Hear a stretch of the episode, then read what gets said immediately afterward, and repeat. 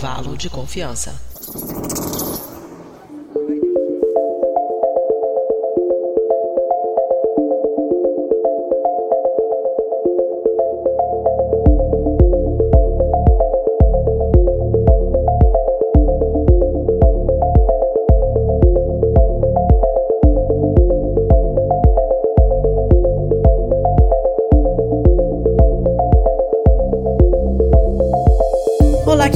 Ouvintes, está começando mais um episódio do Intervalo de Confiança, uma distribuição uniforme de pensamento crítico, né? O episódio começa logo, mas antes vamos para um super rápido quadrinho de recados com a nossa produtora Mariana Lima.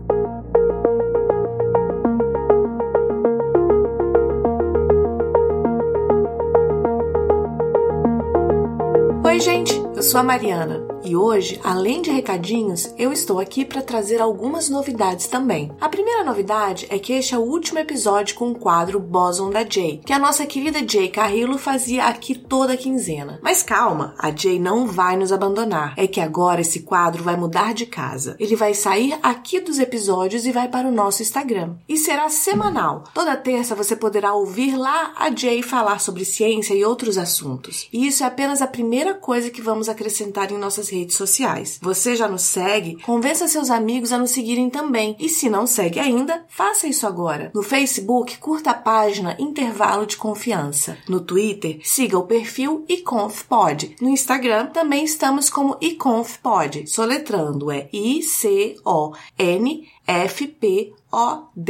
e ConfPod. Todas essas informações e muito mais estão no post desse episódio no nosso site, que é intervalodeconfianca.com.br. Esse episódio também marca duas estreias na nossa equipe. A primeira é a Ale Galdino, que se tornou uma de nossas redatoras e foi quem fez a pesquisa e pauta para esse episódio. A segunda estreia é a da Vanessa Vieira, que passa a ser responsável pelo nosso marketing e mídias sociais. Outra coisa que eu quero falar é que esse episódio é dedicado ao nosso apoiador Mark Costa. Você pode encontrar o Mark no Twitter dele, que é Mark Souza Costa. Você quer ajudar a manter o intervalo de confiança e ainda de quebra ter seu nome divulgado aqui, assistir às nossas gravações além de outras recompensas? Faça parte do nosso time de apoiadores. Morando você no Brasil ou no exterior. Estamos crescendo, mas como todo crescimento, nossas despesas também estão aumentando e por isso precisamos do seu apoio. Quer saber mais? Mais, entre em intervalodeconfianca.com.br barra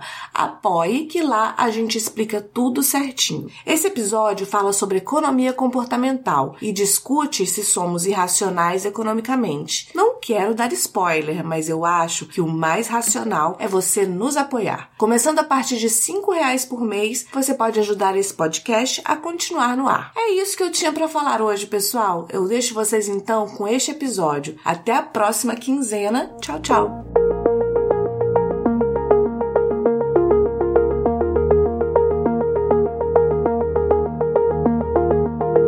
É isso, ouvintes, ouviram aí os recadinhos da Mari. Então, vamos nos apresentar. A gente tem um assunto super interessante para falar. Eu sou a, a Kézia Nogueira e com a gente está uma pessoa que faz tempo que a gente não vê por aqui. A gente tava com muita saudade. Fala aí como estão as coisas, Carla. Olá, pessoal, tudo bem? Bom, para quem não me conhece ainda, meu nome é Carla Braga. Eu sou brasileira e moro aqui em Portugal. Tava um pouco afastada porque eu tô criando um negócio aqui em Portugal, né? Um novo negócio. Então, eu tive uma demanda aí de muitos trabalhos e, enfim, fiquei um tempo out. Mas estou aqui de volta e para falar de um tema que eu adoro. Isso. E com a gente também o nosso querido Igor Alcântara. Dobre den, querido ouvinte, quer dizer, Carla. E é, é, um tema que eu acho muito interessante e os temas que a gente fala no, no intervalo de confiança, muitos deles eles, eles acabam cruzando um, um, uma linha ali com uh, alguns conceitos de economia, né? Porque, enfim, a base da economia usa-se muito estatística, usa muito eh, dados, enfim. E então, por isso que a gente está trazendo esse tema aqui que eu acho que o pessoal vai gostar, que é bem, que é bem interessante. Vocês vão ver, queridos ouvintes, que durante o episódio a gente vai ter vários trechos lidos, né, por algumas vozes conhecidas aí da podosfera, e esses trechos são todos do livro Economia Comportamental, um exercício de desenho e humildade do Dan Ariely. Então a gente vai começar logo com o primeiro trecho que foi lido pela nossa querida Letícia Dacker do Pistolando Podcast. Um estudo importante e deprimente feito por Ralph Kinney mostrou o abrangente impacto da tomada de decisão ruim em nossa vida, ou para ser mais preciso, na nossa morte. Usando dados sobre mortalidade do Center of Disease Control, Ralph estimou que aproximadamente metade das mortes de adultos de 15 a 64 anos de idade nos Estados Unidos são causadas ou ajudadas por decisões pessoais ruins, em especial as relacionadas ao tabagismo, à falta de atividade física, à criminalidade, ao uso de drogas e álcool e ao comportamento sexual imprudente. Se as pessoas fossem criaturas 100% racionais, a vida seria maravilhosa e muito mais simples, certo? Se só precisaríamos dar a elas as informações necessárias para que tomassem boas decisões, elas imediatamente tomariam as decisões corretas, né? Então, como alimentação, sempre todo mundo comeria tudo saudável, né? Faria as, as melhores opções de finanças, é, né? Nunca iam digitar enquanto dirigiam, todas essas coisinhas que parecem muito racionais e óbvias, né? Nós somos homo sapiens, né? Então a pois gente. é, homo né? sapiens, sapiens sapiens. Então. é, mas assim, né? Infelizmente a vida não é tão simples e a maioria dos nossos problemas, né, que temos hoje, não se devem à falta de informação. Vamos combinar, né, gente? Então, gente, aquela velha premissa, né, de melhorar o comportamento fornecendo mais informações, não tá ajudando muito, né? Então, hoje em dia a gente consegue entrar em qualquer lugar aí, né, o Google, chamar a Alexa e conseguir toda a informação que a gente precisa. Mas isso não quer dizer que o nosso comportamento tenha melhorado, né? Então, existem muitos vieses, muitos modos de cometer erros, né? Mas dois dos pontos cegos que a gente, né, se surpreende bastante são a contínua crença na racionalidade das pessoas e do mercado, né? Então, como assim? A gente tem vários erros, mas não, o mercado e as pessoas são sempre racionais, né? Então, as pessoas que parecem acreditar que essa racionalidade é um bom modo de descrever indivíduos, sociedades e mercados, né? Elas se sentem um pouco incomodadas quando a gente faz algumas perguntas específicas sobre as pessoas que elas realmente conhecem, né? As pessoas, instituições que elas realmente conhecem. Então, na teoria é uma coisa e na, na prática não tanto, né? E então, na nossa vida, a gente tem muitas decisões ruins, né? Hoje a gente vai falar sobre um tema que se chama economia comportamental. E, Igor, explica pra gente o que, que é isso. É um ponto que você tocou importante, essa questão da racionalidade, né? É, então, a economia comportamental ela é o estudo das influências cognitivas, sociais e emocionais que a gente observa sobre o comportamento econômico das pessoas. Veja bem que em nenhum momento eu falei sobre é, o comportamento racional das pessoas. Então, quando a gente fala, por exemplo, influência cognitiva, né, o que, que é cognição, né, o que, que é isso? É basicamente, se a gente pegar assim, a definição do termo, né, cognição, ela é uma função cerebral, uma função psicológica, que ela atua no, na aquisição de conhecimento. Né? E aí você vai usar várias coisas que nosso cérebro possui, né? percepção, atenção, memória, raciocínio, imaginação, linguagem, você vai usar todas essas questões, isso a gente chama de cognição. Então, a economia comportamental vai ver a influência disso que isso tem, as influências sociais, né? obviamente, é, o seu comportamento econômico, ele também ele está influenciado, segundo a economia comportamental, pela, pelas questões sociais, influência do meio que você está, e emocionais. Acredite ou não, eu, eu acho, sinceramente, que isso não deve ser surpresa para ninguém. Nós tomamos decisões baseadas na emoção. E, claro, que nós somos seres que a economia ela é composta de, da interação econômica entre as pessoas, né? Então, obviamente, as decisões emocionais elas influenciam nisso. Então, a economia comportamental ela usa principalmente a experimentação para desenvolver teorias sobre a tomada de decisões do ser humano. Igor, eu posso fazer só um adendo? Por favor. Porque assim, a economia comportamental, ela recebe influência de tantos outros saberes, de outras áreas do conhecimento, que tem se falado mais em ciências comportamentais, ou seja, como todas as ciências analisam o comportamento humano, não só nas decisões econômicas, como também em outros tipos de decisões que teoricamente seriam racionais, como decisões ligadas à saúde, por exemplo, ligadas à economia, claro, à parte financeira, mas em relação a procedimentos, a hábitos, a questão do desenvolvimento emocional, enfim, como várias influências do meio influenciam nesse, nesse comportamento das pessoas e normalmente influenciam de forma não racional. Né? É, e uma coisa interessante em relação a essa questão da, desse comportamento não racional do, dos seres humanos é que torna a gente é, o trabalho de quem está trabalhando com, com previsão ou, ou, trabalhando com qualquer tipo de modelagem em, em modelos econômicos muito complicado. Por exemplo, se eu quero prever, por exemplo, um comportamento de um determinado mercado, é muito difícil prever porque não, não são apenas fatores racionais e lógicos que eu consigo expressar de forma matemática que vão influenciar. Existem muitos fatores que são muito difíceis a gente mensurar. E essa questão desses esses estudos de comportamento, de tomada de decisão do ser humano, é bem, é, eu tenho algumas, um, algumas histórias interessantes que durante um tempo o prédio que eu trabalhei em Harvard ficava, era no mesmo prédio onde ficava os laboratórios de, de experiências em tomada de decisão. E eu, enfim, eu conhecia, conhecia algumas pessoas que, alguns pesquisadores que, que trabalhavam neste, nesses laboratórios, e eu, eu, eu participei como cobaia em alguns desses experimentos que eles pediam as pessoas para participar, e algumas vezes eu observei, é muito interessante que... Os experimentos, aqueles experimentos era aquele da, do Silvio Santos, você coloca o fone e fica, ah, você quer trocar seu PS5 por uma bala? É isso?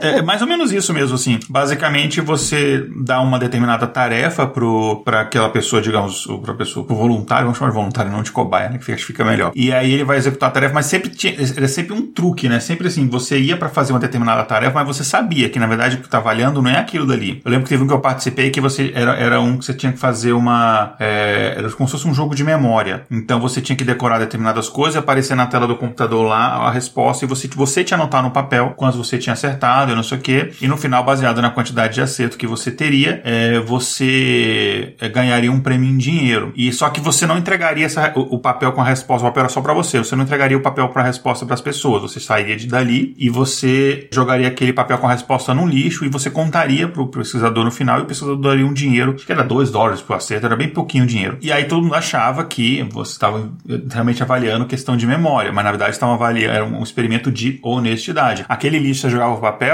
tinha um códigozinho escondido que ninguém conseguia perceber que identificava você, então eles sabiam que, quem tinha respondido, e no final eles pegavam aquele, aquele lixo, na verdade não era um lixo, é como se fosse uma urna, eles pegavam aqueles papéis todos ali, e aí eles avaliavam é, e cruzavam aquilo com dados socioeconômicos e tudo, enfim, pegava toda a questão para saber se, será que homens ou mulheres são mais honestos ou desonestos, jovens ou, ou idosos, ou dependendo do nível educacional, etc. Então sempre tem essas coisas, e então quando a gente vê muitos esses estudos de psicologia, até alguns estudos clássicos, né, por exemplo, aquele estudo que eles faziam com criança, que a criança poderia comer um bombom na hora, ou ela teria dois bombons se ela esperar cinco minutos. É um estudo que depois acompanharam essas crianças durante anos para saber se as pessoas, qual, foi a consequência daquela, sei lá, se pessoas impulsivas elas teriam mais sucesso na vida ou não. E boa parte desses estudos que eu via nesse laboratório, quem conduzia era um departamento de economia que conduzia. Não era nem um departamento de psicologia, era de economia, a grande maioria deles. Bem interessante. A cada, a cada dia que passa, mais a economia e a psicologia conversam, né? Então, é, existem até alguns. Eu não lembro quem foi agora, acho que estava até no roteiro, que ganhou o prêmio Nobel de Economia e era um psicólogo. Sim, a gente vai falar sobre isso. Isso, isso. É, só que assim, é bem legal que vocês falaram de economia comportamental, mas sim, o pouquinho de economia que eu sei, que passa na TV e tal, mas não tem muito a ver com isso, né? Então, o que, que é economia clássica, assim, hein, Carla? Bom, então, as pessoas têm um conceito errado de economia, né? A economia é uma ciência muito ampla, né? Então, a, a gente tem a economia, a microeconomia, vamos dizer assim, a economia do dia a dia. A gente tem a macroeconomia, que são aqueles números maravilhosos que aparecem na televisão, que a maioria das pessoas não entende absolutamente nada, né? Que são os índices de inflação e tudo mais. E a gente tem a economia comportamental, que ela tenta trazer a influência dos conceitos e do meio na tomada de decisão e que normalmente tem influência nas nossas decisões, inclusive econômicas. Então a gente tem que separar um pouco essas, esses nichos, vamos dizer assim, para que a gente consiga compreender melhor a economia comportamental, né? Entender melhor de que forma que a economia comportamental é, influencia na nossa análise do, do dia a dia das decisões que as pessoas tomam. E uma coisa interessante que a gente é, estuda na economia comportamental são as questões dos, dos vieses, né? Dos, dos vieses que nós trazemos para o nosso comportamento e que muitas vezes determinam o nosso comportamento, né? Ela surge um pouco para disputar esse espaço, como a Carla falou, com outros tipos de economia, outros nichos de economia, né? Que a economia tradicional ela considera mais que o mercado, o próprio processo de evolução, é, eles são capazes de solucionar erros de né, decisão proveniente por uma racionalidade limitada. Então, né, tem aquele o famoso homo econômicos, né? Que é tomador de decisão racional, ponderado, né? Centrado no interesse pessoal. Então a economia comportamental surge meio que é em contraposição a isso, né? E engraçado que uma coisa engraçada em relação ao que você falou do homem econômicos, né? Se todo mundo tomasse decisões movidas exclusivamente pela racionalidade, não existiriam pessoas endividadas, não existiriam pessoas que gastam mais do que ganham. As pessoas tomariam as decisões com base exclusivamente no que é melhor para manter o seu nível financeiro equilibrado, sem dívidas, tudo perfeito e maravilhoso. E a gente sabe que não é assim que as pessoas funcionam, né? Então, assim, pois é, economia aquela... seria uma ciência exata, né? e assim, é, o engraçado é que assim, por exemplo, é, é, a gente utiliza as maiores desculpas para justificar o nosso comportamento quando ele é irracional, né? Então, por exemplo, em relação a essa questão do, do gasto financeiro, as desculpas mais comuns são o tal do eu mereço, ou então a vida é agora, caixão não tem gaveta, eu posso morrer amanhã, né? Então a gente utiliza essas, esses conceitos que são até meio do jargão popular e tal, para justificar a nossa atitude que vai contra a racionalidade que se espera que nós tenhamos, né? Isso. Então, a economia comportamental surgiu com o intuito de unir as descobertas da psicologia com a economia, né? Para criar modelos que descrevam de maneira mais realista a escolha dos indivíduos. Então, por muitos anos, o avanço da, os avanços da psicologia não foram utilizados como contribuição na economia, mas aí isso começa a mudar mais ou menos a partir de 1950, com, por exemplo, o Herbert Simon, que ele defendeu o uso de modelos que utilizavam mecanismos cognitivos para analisar o comportamento dos indivíduos, né? Ele cunhou o termo racionalidade limitada, que foi, a gente já falou antes, né? Para sumarizar a proposta de que, em função de limitações cognitivas né, humanas, né, nossa mente não consegue solucionar problemas dentro dos padrões exigidos por um comportamento economicamente racional, né? Então, ele teve esse termo, mas ainda foi só um vislumbre do que estava por vir, né? Que a mudança realmente aconteceu mais para depois da década de 70, quando os psicólogos cognitivos começaram a estudar o processo de decisão e comportamento e realmente entrar na economia, né? Então, teve dois grandes marcos aí que a gente pode analisar aí da história da economia comportamental, e o primeiro é a chamada teoria da perspectiva, né? Que é a Prospect Theory, que foi dos psicólogos Daniel Kahneman e Amos Tversky, Tversky, eu não sei pronunciar isso, perdão. Esse nome, esse nome é, é difícil. então, ela, essa teoria busca descrever de maneira mais realista o processo de decisão dos agentes, corrigindo e explicando as anomalias detectadas na teoria tradicional, né? E aí eu acho que é legal é, entrar um pouquinho mais em, em, como foi que eles, que eles entraram nessa, que criaram essa teoria, né? Então, para simplificar o nome dele, eu vou falar só o primeiro nome. O Daniel e o Amos, que eram psicólogos, eles ficavam se questionando e, e buscando respostas sobre algumas decisões estranhas e erradas que os seres humanos é, tomavam, né? Como, por exemplo, é, não seguir o intervalo de confiança nas redes sociais. Mas, é, isso, erradíssimo. Mas, é, brincadeiras à parte, essas decisões erradas, né, segundo eles, violavam a teoria econômica tradicional, né? Que diz que os indivíduos são sempre racionais em suas escolhas e que eles buscam sempre a utilidade máxima nas suas decisões e que, no caso, você ter mais opções é sempre melhor. Uh, a gente, um, um parênteses aqui, e tem estudos que inclusive mostram, uh, por exemplo, a, o grau de satisfação de clientes baseado na quantidade de opções que ele tem para escolher. Seja, por exemplo, num mercado que a pessoa vai escolher, por exemplo, extrato de tomate, e será que se eu tenho mais opções ou menos opções, isso vai gerar uma satisfação maior ou menor do cliente? Ou mesmo um restaurante, né, que tem um quilos cardápios. Aqui, por exemplo, tem um restaurante aqui que chama Cheesecake Factory, que eles têm um cardápio que é praticamente, sei lá, dá três livros da Bíblia, assim. Eles têm absolutamente qualquer coisa que você imaginar, eles têm. É, então você fica mais ou menos, se demora acho que mais tempo para escolher comida lá do que escolher a próxima coisa que você vai assistir na Netflix. E eu falo, nossa, tirou as palavras da minha boca, porque eu falei, gente, é igual Netflix, você tem tanta opção que você fica zapeando durante meia hora, aí depois você desiste, vai fazer outra coisa e desiste. Pois é, você demora mais tempo escolhendo, então.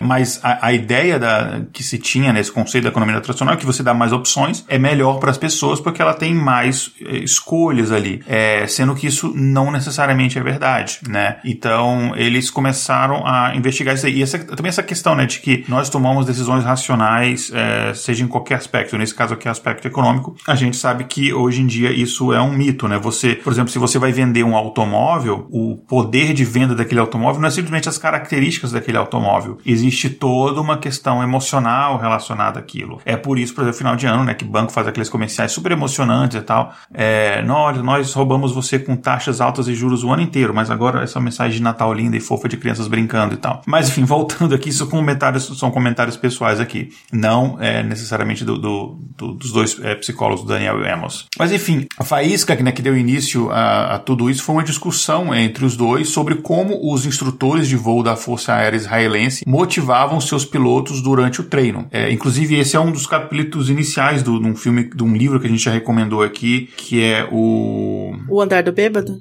O Andar do Bêbado, exatamente. Eu tava confundindo com Naked Statistics. Do Andar do Bêbado. Então, um deles, né, o, o Daniel Kahneman, ele foi convidado a dar uma palestra lá pro, pro, pro pessoal da, da Força Aérea, falando sobre essas questões, né, de, de psicologia, economia e tal, e os instrutores que participaram discordaram, né, dele, quando ele falou que as recompensas por desempenho, elas funcionam melhor do que a punição pelos erros, ou seja, o que, que você vai melhorar mais o resultado de alguém? É quando você pune por uma coisa errada que a pessoa fez, ou quando você dá uma recompensa por uma coisa certa que a, que, que a pessoa fez. No caso, a teoria dele é que a recompensa ela funciona melhor. Mas então o que, que é melhor, um, um petisco pro cachorrinho ou aquele sprayzinho de água? Não é isso que estavam discutindo. Exatamente. E aí os instrutores falaram que não, né? Eles deram diversos exemplos, né? Falando de ocasiões em que eles elogiavam ali os recrutas, né? Os cadetes, por, por causa de alguma um voo ali de teste, alguma manobra que eles tinham feito ali. Depois que recebiam elogio, os pilotos voltavam para eh, executar aquela manobra mais uma vez. É, normalmente eles saíam pior do que antes de terem sido elogiados. Por outro lado, se por exemplo um, um piloto ele fazia uma manobra que era muito ruim e aí eles recebiam uma bronca por causa daquilo, na próxima vez o voo era executado era muito melhor. Então na cabeça do instrutor é o seguinte, ó, toda vez que eu elogio, a pessoa piora, toda vez que eu critico, a pessoa melhora. Né? E os nossos ouvintes aqui eles estão cansados de saber esses conceitos, cansados de saber de estatística. Não é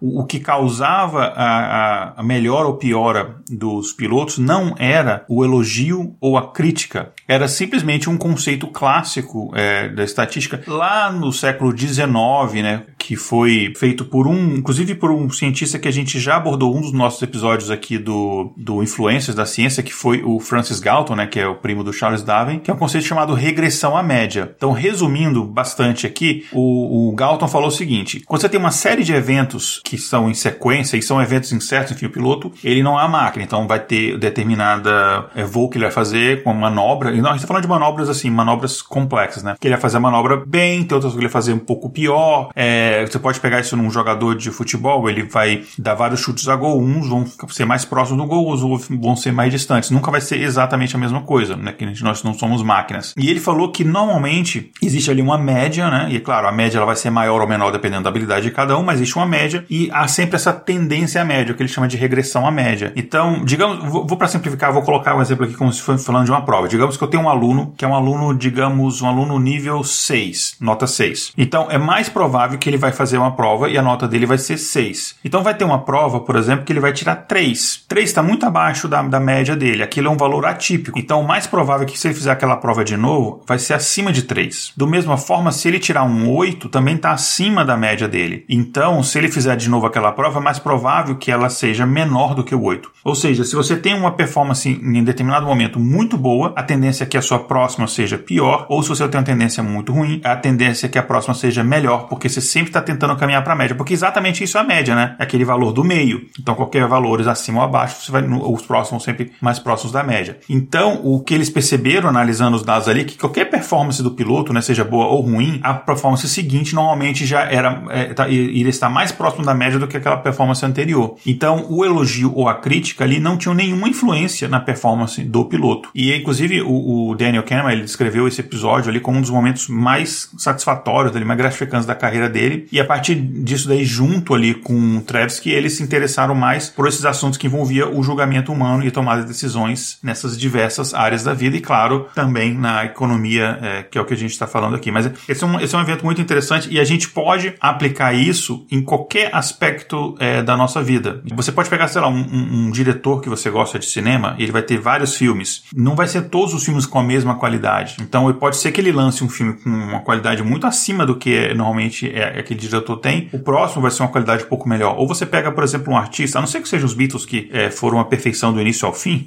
aqui minha opinião pessoal. Mas talvez a perfeição por falta de tempo para ter a regressão à média. Pois também teve isso.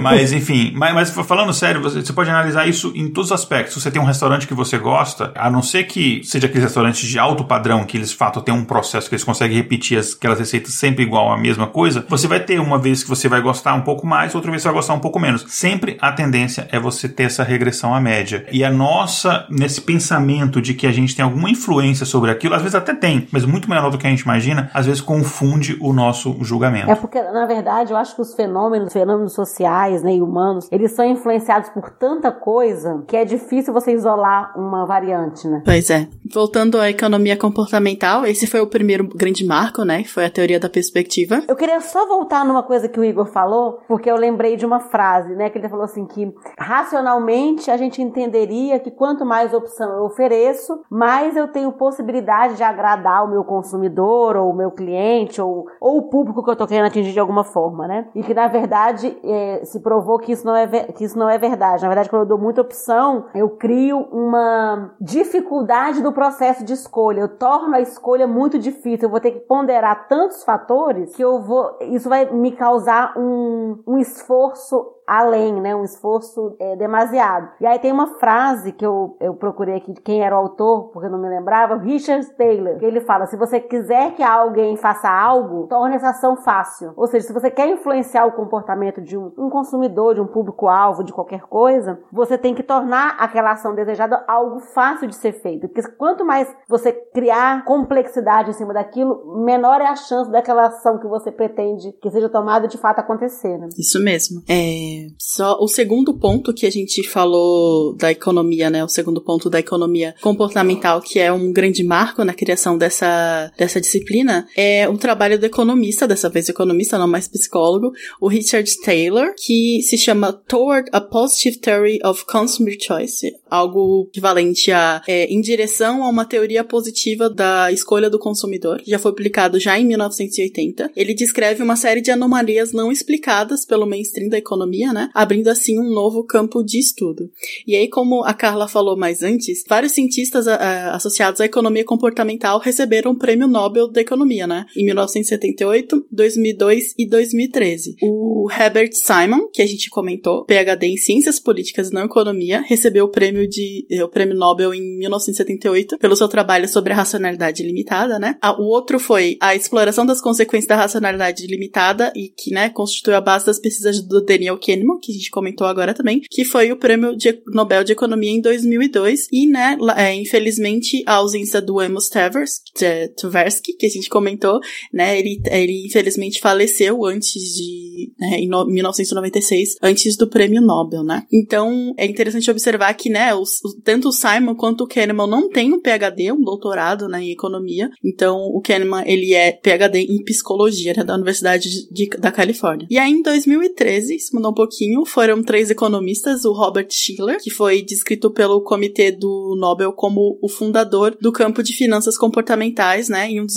inovadores na incorporação da psicologia à economia. Então, Schiller e os seus é, associados, né, receberam o Nobel por suas análises empíricas sobre asset prices, que é um conceito de é, finanças, né, se eu não me engano, e ele é amplamente reconhecido como um dos mais influentes economistas do mundo na atualidade. Agora, em relação a essa questão de incorporação da psicologia e economia, eu acho isso super importante porque, assim, é, é, acho que quem já acompanha o intervalo de confiança há mais tempo deve ter me ouvido falar que eu trabalhei 18 anos em um banco, em um grande banco público aí do Brasil, vocês sabem quais, qual é. E aí, eu nesse período que eu trabalhei no banco, eu trabalhei muitos anos em agência. Ao todo, eu trabalhei 12 anos em atendimento de agência. E a gente vê o, é, na prática o quanto o comportamento financeiro é influenciado por uma série de fatores que não a O quanto influências sociais e, e até de status, de, de, de tudo, influenciam o comportamento e levam a tomada de decisões normalmente não muito interessantes para o futuro financeiro daquela pessoa, né? Vide o mercado de luxo, né? Que tirando alguns pontos de, sei lá, uma obra-prima mais especializada, né? Ou uma mão de obra mais especializada, a maior parte do mercado de luxo é baseado no status daquilo, né? O status, o coisa, às vezes a obra-prima ou a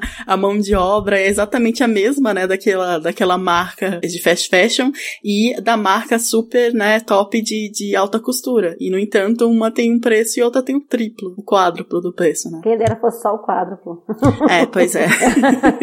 eu tento justificar umas coisas assim. Por exemplo, eu tenho, por exemplo, uma, uma, uma bermuda que eu tenho, que eu tenho há anos, assim, e ela tá, ela praticamente anda sozinha. E eu, eu sei que ela me custou, eu acho que 30 dólares, assim. Acho que é um preço mínimo você consegue pagar numa bermuda aqui. E você, só que você tem umas bermudas que elas parecem muito parecidas, mas elas custam, porque ela tem uma determinada etiqueta, uma determinada marca, elas custam coisa de 150, 200 dólares. E claro que eu sei que tem algumas muito mais caras que isso. Mas digamos uma bermuda do preço que eu paguei, uma outra bermuda que ela custa, por exemplo, 10 eh, vezes mais caro. Será que ela tem 10 vezes mais qualidade? O que que é essa qualidade? E não, a gente sabe que não, né? Mas o conceito de qualidade é um conceito relativo também, né? Porque assim. Exatamente. É, o que é qualidade para você pode não ser para mim. Qualidade para você pode ser durar muito. Qualidade para mim pode ser ser mais bonito, ou ser de uhum. um material inovador, ou ser de, sei lá, ser sustentável. Então, o, conceito do que, que é a qualidade é muito fluido, né? E além disso, assim, é, eu até mencionava isso assim com, com os meus alunos quando eu dava aula na, no curso de gestão comercial, né? O conceito de preço de caro e barato também é muito relativo, né? O que é caro para uma pessoa pode não ser para outra. E aí vai, isso vai ter influência de uma série de questões, de uma série de, de pontos, né? De variantes. Então, por exemplo, essa questão do mercado de luxo. Quando uma pessoa compra, sei lá, um, essa bermuda de 300 dólares, por exemplo, ela não tá comprando só uma, um pedaço de pano para ela se vestir e não sair pelado na rua. Ela tá comprando, sei lá, pode ser que aquela é, marca seja uma marca da moda. Então a pessoa quer ser cool, ela quer estar tá na moda, ela quer mostrar para a sociedade que ela está sabendo o que está na moda e o que é cool. Então ela muitas vezes vai, vai topar, inclusive, deixar de comprar outras coisas ou, ou sacrificar a saúde financeira da, dela em prol daquele objetivo de se tornar uma pessoa cool, uma pessoa descolada. Né? Então, assim,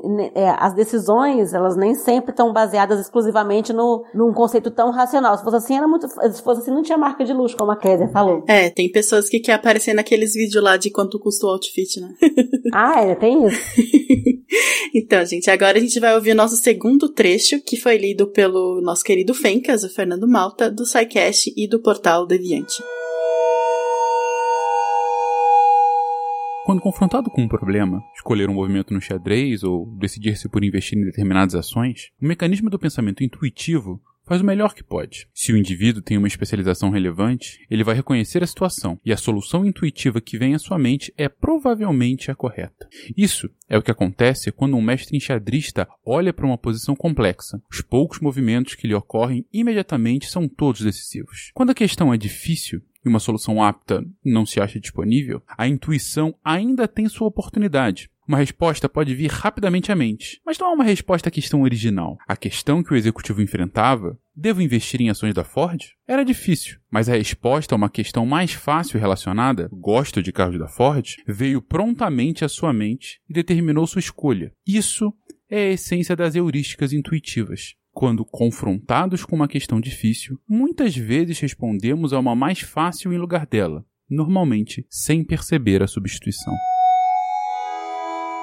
voltando aqui pra coisa, a gente ainda falando do Daniel Kahneman, né, que ele tem vários conceitos interessantes, ele publicou um livro em 2011 que se chama Rápido e Devagar, Duas Formas de Pensar. Igor, explica pra gente mais o que, que ele quis dizer nesse livro. É, o Daniel Kahneman, que já, como que falou, a gente já citou, né, é, em 2011 ele publicou esse livro que, que você falou, é, e ele usa uma estrutura teórica que a gente chama do sistema dual, né, que foi consolidada na psicologia cognitiva e social lá nos anos 1990. E ele usa isso para explicar por que, que as nossas avaliações e decisões são, muitas vezes, é, estão em desacordo né, com as noções formais nossas de racionalidade. Então ele pensou em, a gente fala dual, você pensa em duas coisas. Então ele pensou em dois sistemas. Um sistema 1, um, que ele é mais intuitivo, né, que são aqueles processos dos pensamentos mais automáticos, é, baseados em experiência, que são pensamentos relativamente inconscientes, aquela, aquela pensamento mais impulsivo. E um sistema 2, que ele é mais refletivo, analítico, controlado, mais, como a gente costuma dizer, racional. E a pergunta que a gente faz com mais frequência frequência sobre essas questões cognitivas é se você consegue dominar, se você consegue controlá-las, né? Se você, por exemplo, se você tem o autoconhecimento suficiente, você consegue controlar as formas com, com as quais você toma decisões. E aí você tem o sistema 1, como ele opera automaticamente e ele não pode ser desligado ah, na forma como você quiser, você não pode simplesmente falar, vou desligar as minhas questões instintivas, né? O meu medo, o meu,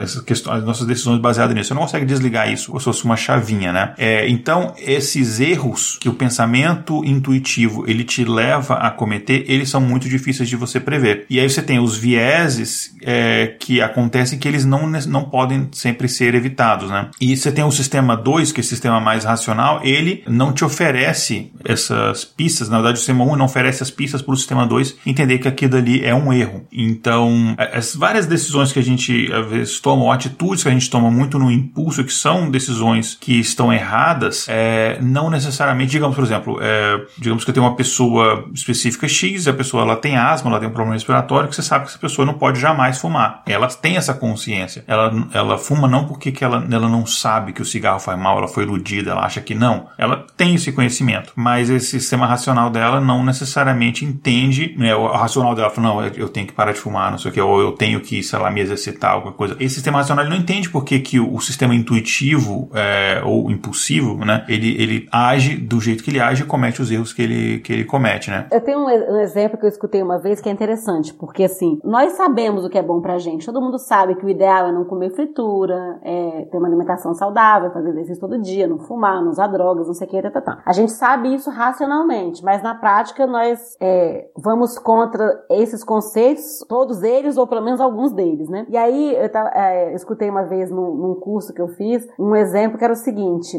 para que você se obrigue a tomar uma decisão mais racional, você tem que criar armadilhas para você mesmo. E aí tem um exemplo de um, de um cara que ele falava assim: eu tenho que acordar cedo para correr todos os dias. Tenho que acordar às seis da manhã, vou correr de seis e meia a sete e meia, depois vou voltar para casa, tomar café da manhã, vou trabalhar. Beleza. Só que ele nunca fazia isso. Ele sempre tinha uma justificativa. Ele se, ele se sabotava. Então ele dizia assim: ah, mas hoje tá chovendo, né? Tipo assim, duas nuvens no céu lá longe, mas tá, vai, vai chover, tenho certeza que vai chover no meio da minha caminhada. Ou seja, todo dia ele criava algum empecilho, alguma justificativa para não tomar aquela atitude que ele sabia que era racionalmente mais correta. E aí o que, que ele começou a fazer? Ele pegava 100 dólares e colocava em cima da mesa da porta de casa, a porta de saída. Se ele não fosse caminhar de manhã, ele rasgava os 100 dólares. Ou seja, ele criou uma obrigação que forçava, forçava a ter comportamento, o comportamento racional que ele esperava ter, porque caso contrário, ele não ia sentir que havia um prejuízo naquela atitude de não ir correr. Ele sabia racionalmente, mas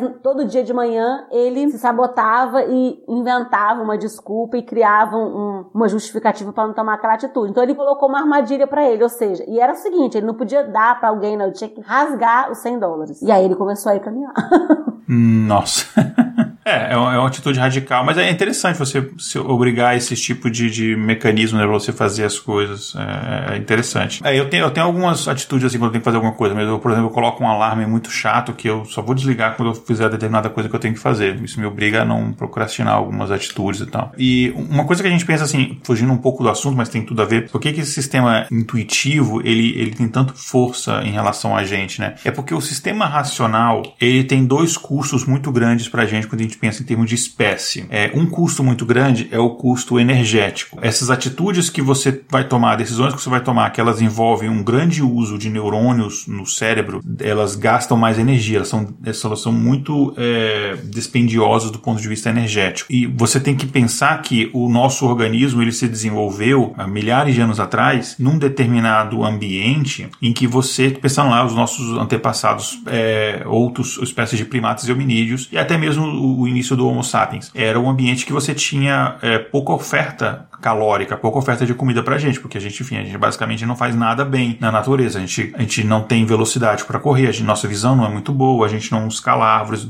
tão bem quanto os outros animais, a gente não nada tão bem, é, a gente não é muito forte, enfim. A gente não tem muita coisa. A gente tem, basicamente, é o, o cérebro desenvolvido e a gente tem o polegar que nos, com uma mão que nos permite manusear objetos. É basicamente só isso que a gente tem. Então, você é, gastar muita energia nesse ambiente onde há pouca energia não é uma característica vantajosa. Então, os seres que eram assim, eles não, eh, não acabaram sendo selecionados, ou seja, não acabaram é, é, sobrevivendo bastante para ter descendentes, para que, enfim, que existam até hoje. É, imagina, por exemplo, que um dos nossos antepassados lá, coletores caçadores, está andando no meio da savana e aí tá aquele, aquele mato ali alto e ele vê um pedaço daquele mato ali se mexendo. Eu tenho duas alternativas. Ele vai pensar de forma racional: é tem um mato mexendo, eu não sei, pode ser um coelho, uh, pode ser de repente só o vento e tal. Nisso daí, se for de fato isso, ok, né? Ele perdeu aquele tempo raciocinando, mas ele não perdeu energia desnecessária tentando fugir. Só que se for um leão, o tempo que ele demora para raciocinar, será que é o vento, isso aqui, o leão foi lá e comeu ele. E ele não tem oportunidade de ter descendentes. No entanto, o outro cenário da pessoa que agiu instintivamente, ela fala: olha, eu sei que tem leão por aqui. Esse mato mexendo pode ser leão. Eu vou correr. Eu não tô vendo. Racionalmente. Ou pode ser nem que tenha leão, pode ser que nem tenha leão ali é, naquela região. Mas ele sabe que, é, sei lá, ele, ele viu em algum outro ambiente um leão. E pode, racional, é, instintivamente ele vai ter essa reação de correr e, e, e tentar sobreviver. A estratégia intuitiva nesse cenário, por ela ser mais conservadora, ela é mais vantajosa. Por isso, a, os anos de evolução selecionaram os genes dentro de nós que tomam mais decisões baseadas na intuição. E aí, quando você joga esse ser dentro de uma sociedade complexa como a nossa, você tem é,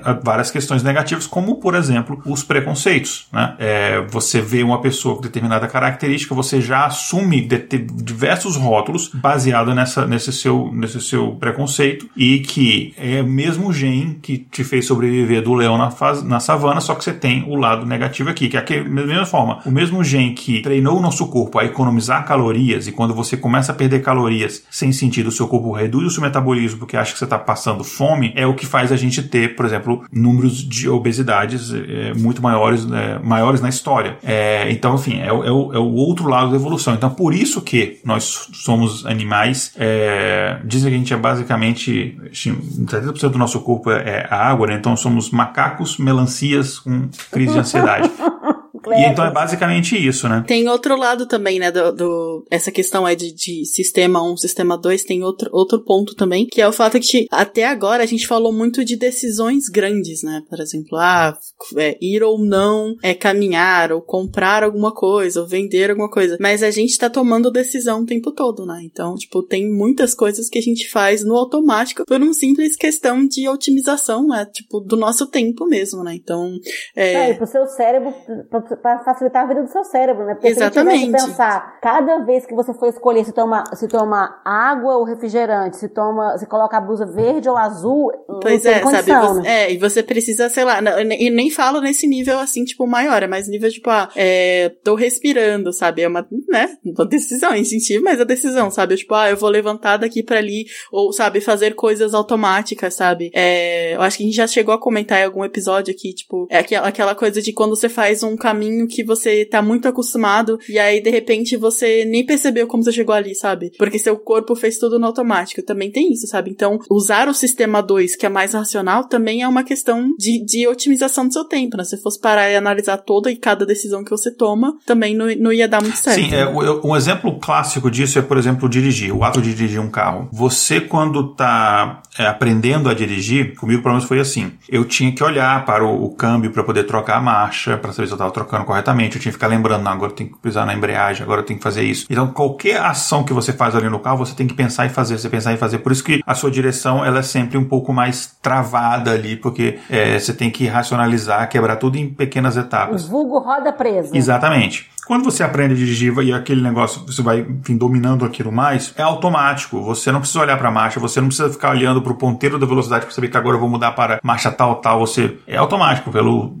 você nem raciocina sobre aquilo. Então é a mesma coisa. É quem tem filho também que vai ensinar a criança a andar de bicicleta, andar de patins, todas essas habilidades motoras, é, elas entram no automático. Exatamente. E, e, e, e isso exatamente é quando você vai aprendendo uma nova habilidade, você tá o sistema 2, ele assume aquilo dali, porque você precisa racionalizar racionalizar aqueles estímulos para que aqueles estímulos se tornem conhecimento. A partir do momento que aquilo se torna um conhecimento natural, é, o sistema 1 assume, né? Então, ele, esse sistema 1, é, que é esse sistema intuitivo, ele tem essa força é, muito grande, porque você só usar o sistema 2, como a gente comentou, você raciocinar e, e ponderar e analisar absolutamente todos os aspectos da sua vida, seria muito demorado, seria muito custoso, inclusive do ponto de vista energético, né? Então, o nosso cérebro ele não consegue fazer é isso mesmo, né? Então isso. o que a gente faz é, até porque muitas decisões que a gente toma, o cérebro ele é informado depois que você toma aquela decisão. Se, por exemplo, eu estou andando e tem uma pecinha de Lego no chão, eu estou descalço e eu piso nessa pecinha de Lego, aquele meu sentimento de dor e o ato de eu tirar o pé imediatamente é um reflexo que ele vai na medula. Ele vai chegar no cérebro depois que eu já tirei o pé, é, ou depois que o sinal foi enviado para o meu pé para que eu tire o pé. Então, é, porque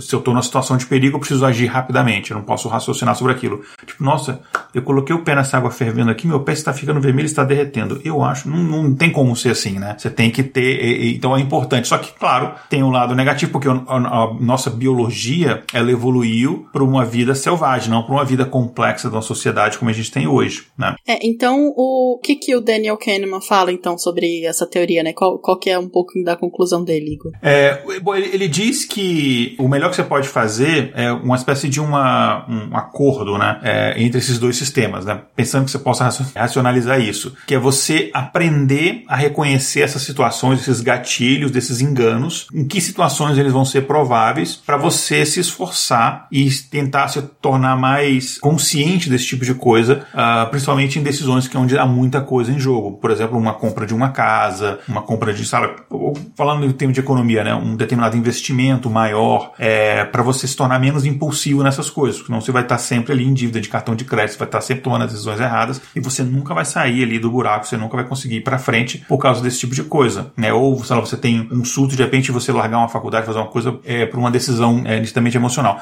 É uma coisa que, eu tô falando uma, uma opinião aqui mais uma vez pessoal, é, é uma coisa que eu tento fazer muito antes de saber da, da teoria dele, que me ajudou quando eu fiz terapia, porque eu sabia, olha, determinadas decisões eu tomava e sempre me, sempre me dava mal. E aí quando você vai fazendo terapia é interessante que você vai se conhecendo melhor e, e aquilo te ajuda a identificar dentro de você, opa, olha, tá acontecendo aquilo ali, aquele, aquele determinado gatilho que se eu deixar levar, eu vou tomar uma decisão que não vai ser a correta. Então deixa eu dar um passo para trás, respirar fundo, não vou tomar uma decisão agora, vou dormir, pensar melhor, deixa para tomar essa decisão amanhã. Então você ficar, tentar ter essa autoconsciência. Para algumas pessoas vai ser uma auto-observação, para algumas terapias vai ajudar, para algumas meditação, sei lá. Mas você tentar ter esse exercício de reconhecer os comportamentos seus que levam a determinadas consequências é um bom primeiro passo, né? Em relação a isso que você falou, Igor, tem ficado cada vez mais é, evidente, vamos dizer assim, mais na moda, vamos dizer, é essa questão do mindfulness, né, de você é, ter o pensamento, é,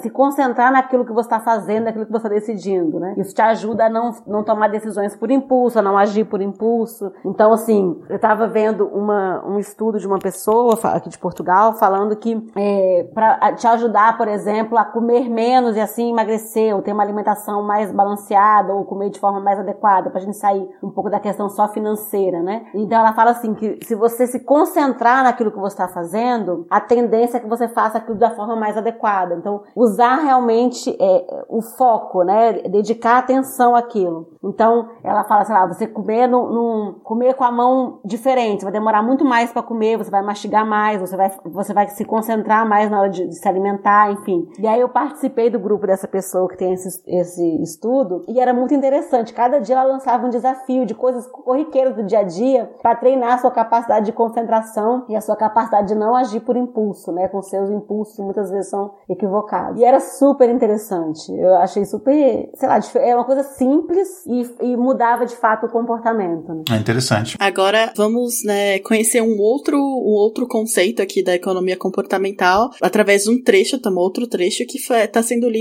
pela Bia Alves, que é uma podcast que atualmente está em atos, mas ela era participante da desqualificada Picadas Podcast.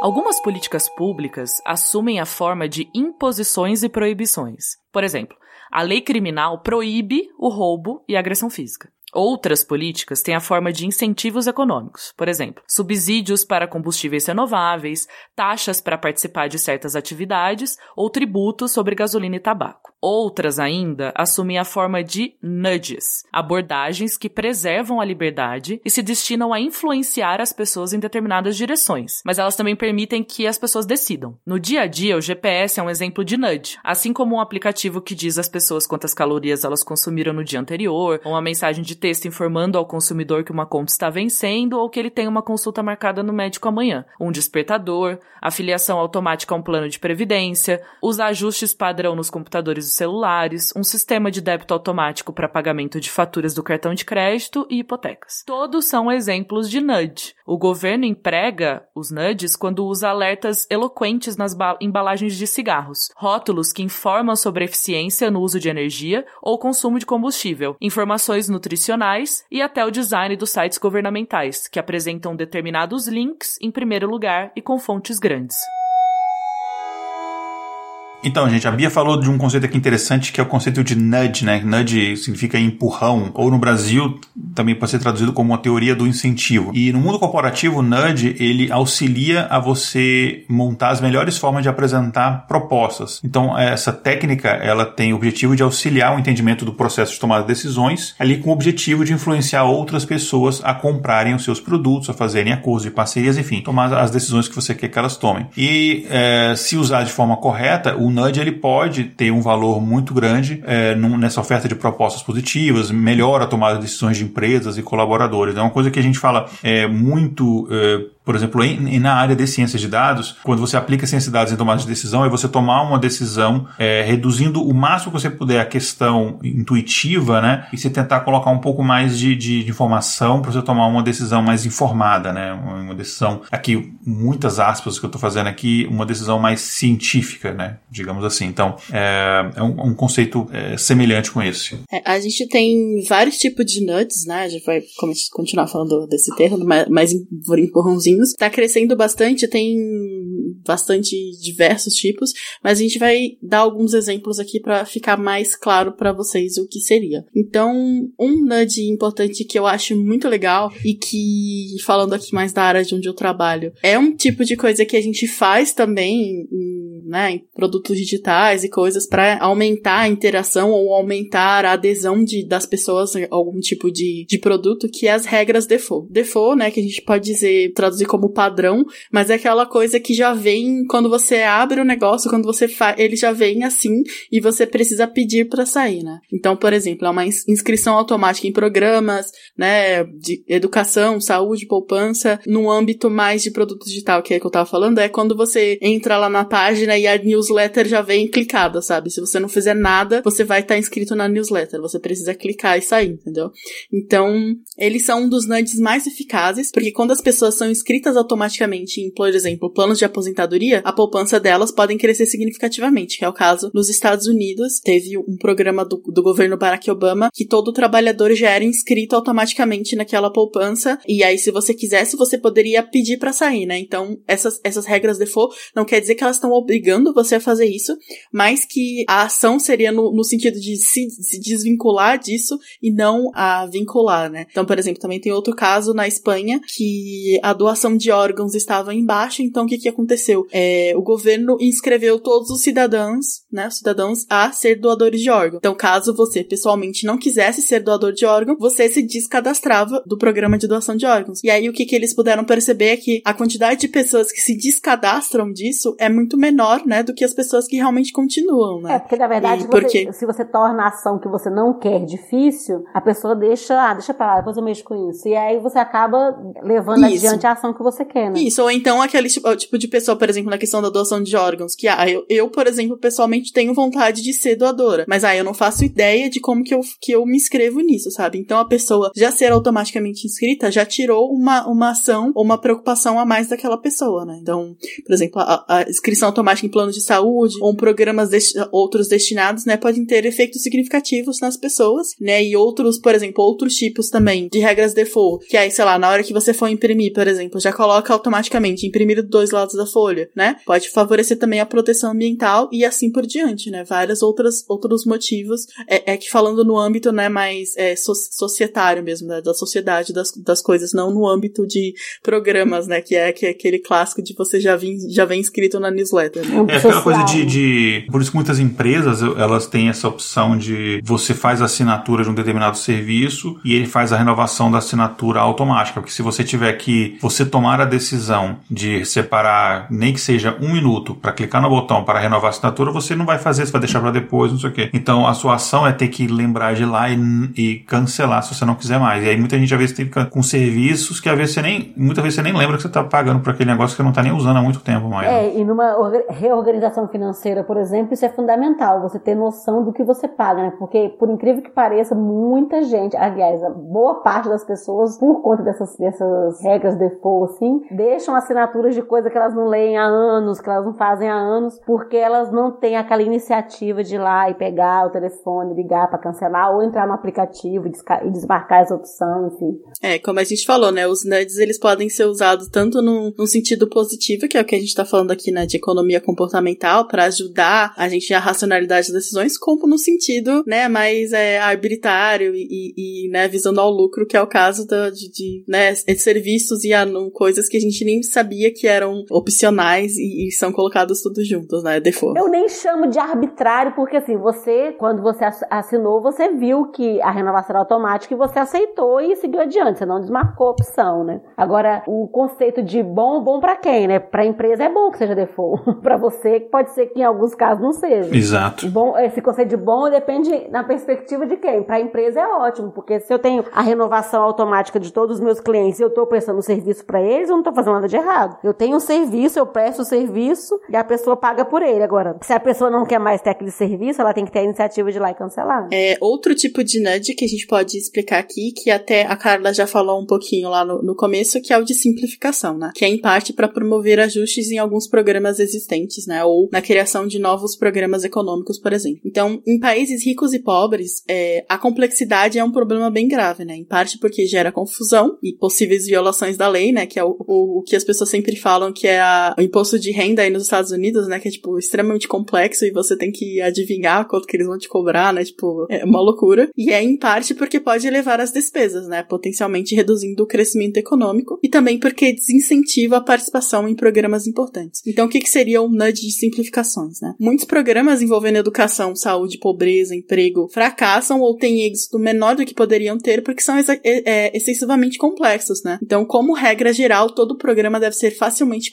compreensível, né? E até intuitivo. Eu até brinco que quando, quando eu preciso que alguém me explique uma coisa de forma fácil, meu filho me explica como se eu tivesse cinco anos. Pronto, se eu conseguir entender assim, todo mundo vai entender. Pois é, então, por exemplo, programas de aposentadoria ou programas é, de, de é, auxílio a, a, a, jovens, por exemplo, ingressando no emprego, sempre precisariam ser mais simples para que mais pessoas possam aderir a ele, né, de modo mais fácil, modo mais é, proativo. Né? É, essa simplificação lá que eu citei até a frase do Richard Taylor, né, ela é, ela é importante, ela perpassa tanto essas coisas mais complexas, como você está dizendo, programas sociais e, e pagamento de impostos e tal, como coisas mais simples, como a gente deu o exemplo lá no começo de escolher uma comida no cardápio. Se você coloca 100 opções a pessoa escolher, você cria uma complexidade que é desnecessária num jantar de lazer, né? Então, você pode ter uma coisa mais simples para que você favoreça a tomada de decisão daquele consumidor ou daquele, daquele público que você quer atingir. Isso.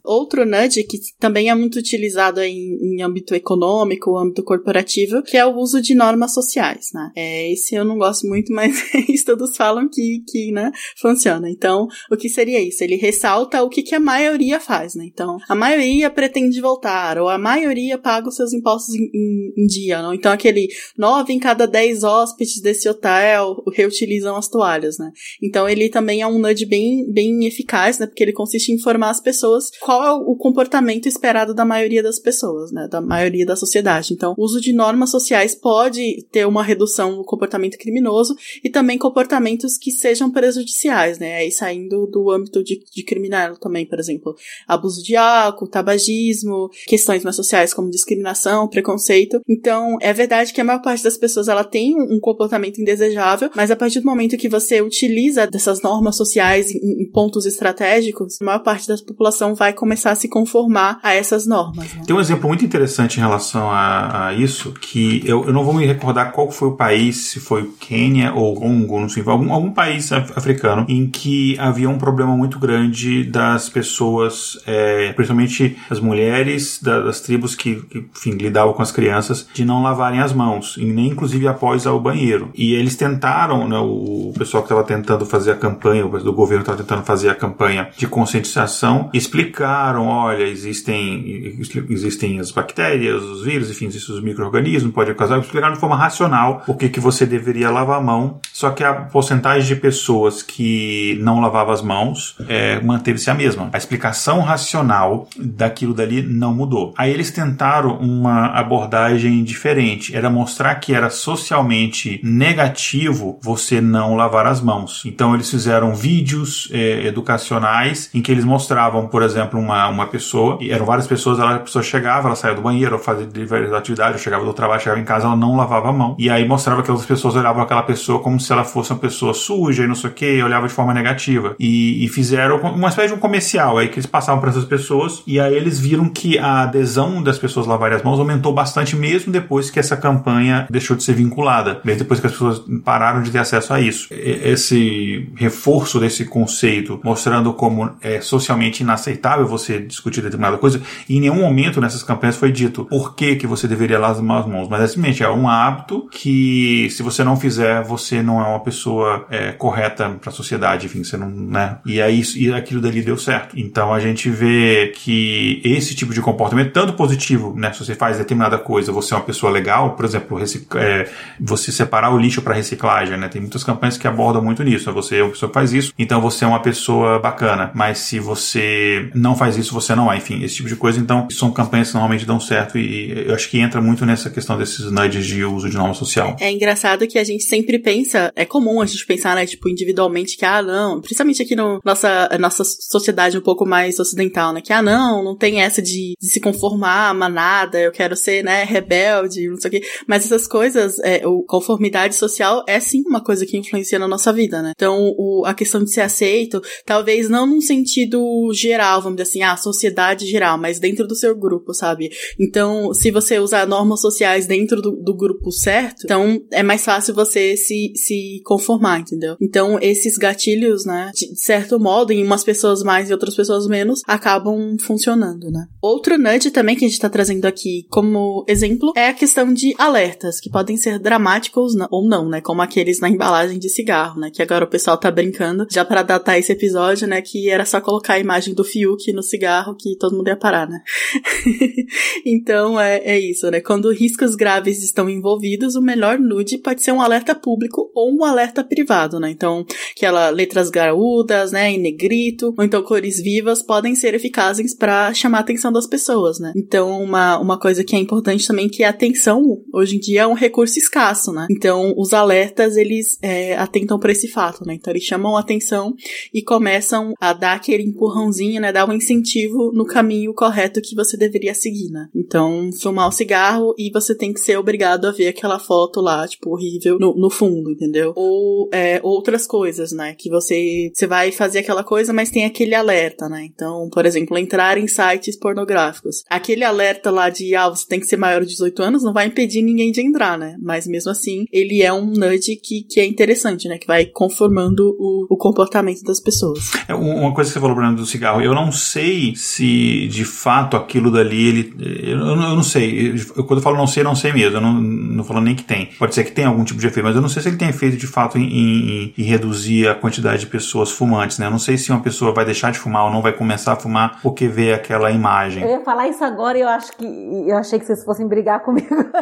não, eu, eu acho, por exemplo, eu, eu conheço amigos meus que fumam que eles colecionam aquilo dali. E eles trocam. Eu já vi amigo meu jogando bafo com aquele negócio, sabe, bafo com aquele negócio de figurinha. Uhum. O cara, ah, eu tenho o cara do FZM, e você, ah, eu tenho o cara do. Tipo assim, é, virou, tipo, virou uma coisa comum, ninguém liga muito para isso. Eu acho que, na verdade, por que, que não ligam mais? Acho que já tem tantos anos essa campanha que aquilo já faz parte da embalagem de cigarro, ninguém olha mais aquilo. É, é não, é... não deixa uma, ele não é mais um alerta que chama atenção, porque a questão do alerta, né, é que ele tem que ser, no, tem que ser eficaz. Exatamente. Então, tem que chamar atenção e tem que compartilhar alguma coisa. Aquele alerta, por exemplo, não, não é mais eficaz, porque ninguém mais, não chama mais atenção, né? Tipo, já é esperado, ele tá ali, né? Eu vou dar um exemplo bem besta, assim, bem bobo. Tatuagem. Você tem tatuagem ou não? Eu tenho. Eu... eu não tenho porque eu tenho uma pele muito ruim. Eu tenho tendência a queloide, aí eu não posso ter. Ah, eu tenho, eu tenho algumas. Então, eu tenho tatuagem. Quando eu fui fazer tatuagem, as pessoas falavam assim: não, não faz não, que você vai enjoar. Gente, eu, eu esqueço que a tatuagem existe. Ela faz parte da minha pele já. Eu, eu não me lembro. Ah, eu tenho um trevo de quatro folhas tatuado no pulso. Eu não lembro disso. É, o meu pulso é esse. Então, eu posso dizer do meu cabelo, né? Tipo, quem, quem já viu, me viu aí nas redes sociais sabe que meu cabelo é colorido. Eu não acordo todo dia, nossa, meu cabelo é verde. Não,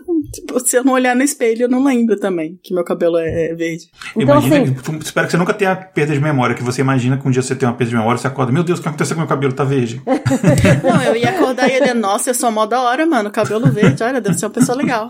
Então, mas aí, o que acontece? Eu acho que foi isso que aconteceu com a baixa de cigarro, é tipo a tatuagem, você já viu tanto aquilo, que aquilo já faz parte da embalagem, é como se fosse o nome da, da marca, não faz menor diferença mais. Eu acho que talvez a, é, esse negócio das embalagens de cigarro tenha surtido efeito quando foi lançado, mas hoje em dia, eu acho que não tem mais efeito nenhum, como aquilo que o Igor falou, ninguém olha mais, até porque, assim, eu acho que a questão do cigarro, ela vai um pouco além disso também, né? Você, a pessoa que fuma, ela sempre tem uma justificativa para isso. Normalmente ela se justifica pela exceção. Ah, mas fulano de tal fumou até os 90 anos e morreu de diabetes. Nem morreu disso, sabe? Então, assim, eu não sei, eu, eu acho que esse, esse, alerta, ele tem que ser de fato aquilo que você falou, né? Que, que tem que ser uma coisa de você chamar a atenção de fato, prender a atenção de fato. Eu acho que do cigarro não prende mais. Pois é. é e aí, o último nudge que a gente trouxe aqui como, como exemplo é o nudge de exemplos. O, de, desculpa.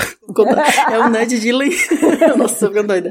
É o nudge de, le... de lembretes. Então, por exemplo, um e-mail ou mensagem de texto, né, pra, que, pra conta tá vencida, ou compromisso, né, uma, uma obrigação iminente. Então, geralmente as pessoas têm muito para pensar, né, que aquilo que a gente falou, a atenção é um recurso escasso. E quando não segue determinada conduta, por exemplo, pagar conta, tomar remédio, comparecer a uma consulta médica, a razão pode ser, né, uma combinação de inércia, procrastinação, compromisso simultâneo ou simplesmente esquecimento. Então, ter um lembrete, que eu acho que é a coisa mais básica quando você cria um, por exemplo, um site ou, ou um aplicativo, a, coisa, a primeira coisa que você faz é algum tipo de lembrete ou notificação. Então, esse ele é, ele é uma coisa básica, mas é uma coisa que funciona bastante, né? Então, é, você estabelecer, por exemplo, é, você tem que pagar algum imposto muito grande, sabe? Tipo, ah, tá, tá na hora de pagar o IPVA, alguma coisa. Aí você recebe lembretes por SMS ou por alguma coisa assim. Sempre é, é interessante porque às vezes é, as pessoas têm uma vida muito complexa e nem sempre elas estão atentas a, né, aos prazos das coisas. Né? E normalmente lembra dois dias depois. Putz, esqueci de pagar tal coisa. É, geralmente isso. Você esquece três meses, aí você lembra no dia seguinte que, que era pra ser feito.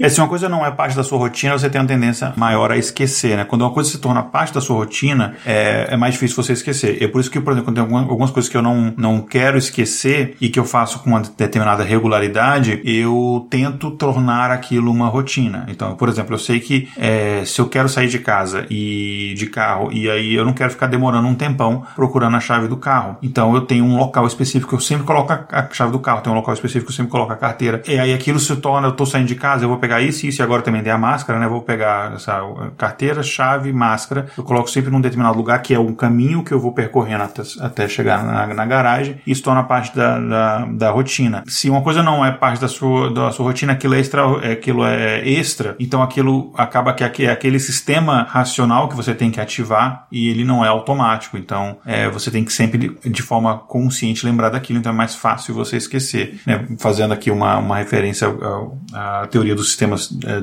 duplos lá que a gente falou, né? Uma coisa interessante em relação a essa questão da, da, dos lembretes, né? Na minha opinião, assim, quanto mais difícil, mais até indesejado for aquela, aquilo que você tem que lembrar, mais o lembrete tem que ser agradável e, e usar de algum tipo de argumentação até, vamos dizer. Então, por exemplo, a gente tá, eu estava conversando num, num, grupo de estudos que eu faço parte, e aí uma das pessoas estava dizendo que ela, ela é psicóloga e ela tinha muito problema de, de pessoas que desmarcavam. E às vezes, mesmo ela confirmando um ou dois dias antes, havia pessoas que desmarcavam ou que simplesmente não compareciam ou desmarcavam em cima da hora, enfim. E aí é, a gente estava discutindo se seria mais eficaz ela punir quem desmarca, tipo assim, olha só, se você desmarcar com menos de X horas, eu vou é, considerar a consulta feita. Ou será melhor ela criar um lembrete que trouxesse um interesse daquela pessoa de não, não furar. Então, por exemplo, ela, ela acabou, essa, empiricamente nesse caso, por exemplo, dessa, dessa colega, ela acabou vendo que era mais eficaz esse lembrete fofo. Então, ela passou a mandar, em vez de mandar só um SMS ou um WhatsApp dizendo assim, olha, amanhã você tem consulta tal horas, não esqueça, ela mandava assim, invista em você, não deixe de comparecer, não sei o que, sei lá, era uma, era uma coisinha fofa, era uma, era uma figura de um divã, assim, de psicólogo, toda rosinha, toda linda, dizendo assim, é, invista em você, é, dedique uma hora da sua semana e não fure a sua sessão. Sei lá, era uma frase mais bonita do que essa, porque eu não sou publicitária, não sei dizer como é que era a frase, mas era uma frase fofa que ela mandava pelo WhatsApp e aí reduziu bastante a quantidade de pessoas que desmarcavam ou faltavam. É uma coisa que eu. que é mais uma vez aquela coisa do reforço positivo, né? Uma coisa que acontece muito aqui em consultórios médicos, quando você marca a consulta, você já recebe um e-mail com o convite no seu calendário. Então ele já adiciona no, no calendário do seu celular ali, já vem o linkzinho na, no, no, próprio no compromisso do calendário, já vem o endereço. Então aí o Waze, por exemplo, já vai, o Waze já vai te lembrar, o seu calendário vai te lembrar. Você tem recebe tanto lembrete, a pessoa liga um dia antes, então sim, você não vai se você realmente não tiver afim, porque não vai ser por esquecimento. Pois é. Então, gente, agora a gente vai dar uma pausa do nosso tema aqui e vamos para um quadro que tava, a gente tava sentindo falta aqui, né? Faz tempo que a gente não chama. Ultimamente a gente tá fazendo uns episódios muito grandes, né? Então vamos lá para o Boson da Jay. Boson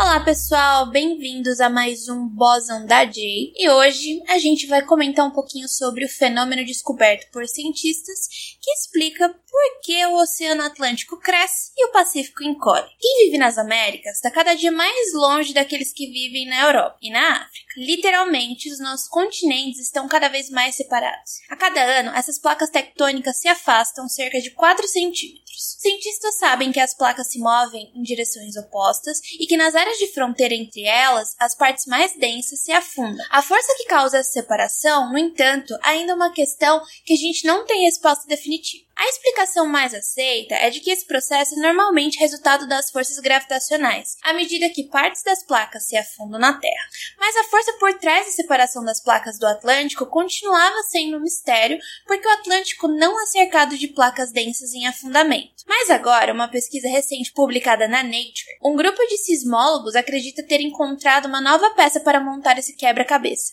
A dorsal mesoatlântica é uma área-chave. Ela é a fronteira de placas mais extensa do planeta e também o lugar onde se formam novas placas e onde se encontram as bordas das placas da América do Norte e da América do Sul, que se movem se afastando das placas da Eurásia e da África. Essa separação torna o Oceano Atlântico cada vez mais amplo, enquanto o Pacífico, devido ao avanço da América, começa a encolher. Nesse novo estudo, os pesquisadores descobriram que nessa cordilheira existem áreas onde o material do interior da Terra aparece no fundo do mar. Especificamente, são rochas provenientes de mais de 600 quilômetros de profundidade no manto, área localizada entre o núcleo e a crosta terrestre. Esse fenômeno, segundo os autores do estudo, faz com que esse material atue como uma cunha que se interpõe entre as placas e faz com que elas se separem ainda mais, sugerindo que em lugares como o meio Atlântico, as forças na dorsal desempenham um papel importante na separação das placas recém-formadas. Os dados para essa pesquisa foram obtidos por meio de 39 sismógrafos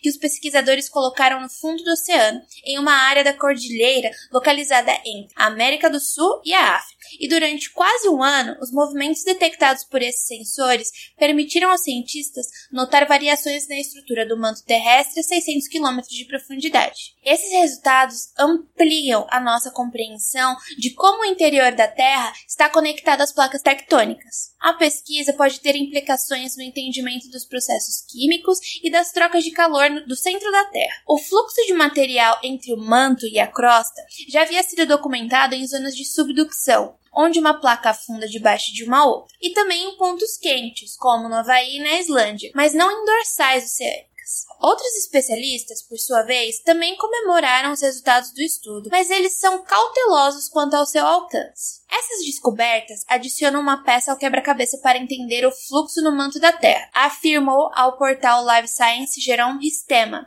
professor do Departamento de Ciências da Terra da Universidade de Michigan, nos Estados Unidos, que não participou do estudo. Segundo ele, os autores fizeram uma análise excelente, mas com um alcance limitado. O professor se refere ao fato de terem observado apenas uma pequena porção do fundo do Atlântico, por isso não está claro se o fenômeno ocorreu ao longo de toda a cordilheira, sendo assim um pouco difícil de inferir o fluxo de rochas em uma escala global no manto da Terra a partir de um único ponto de observação. É isso, pessoal. Espero que vocês tenham gostado e continuem aí com o programa. Até mais!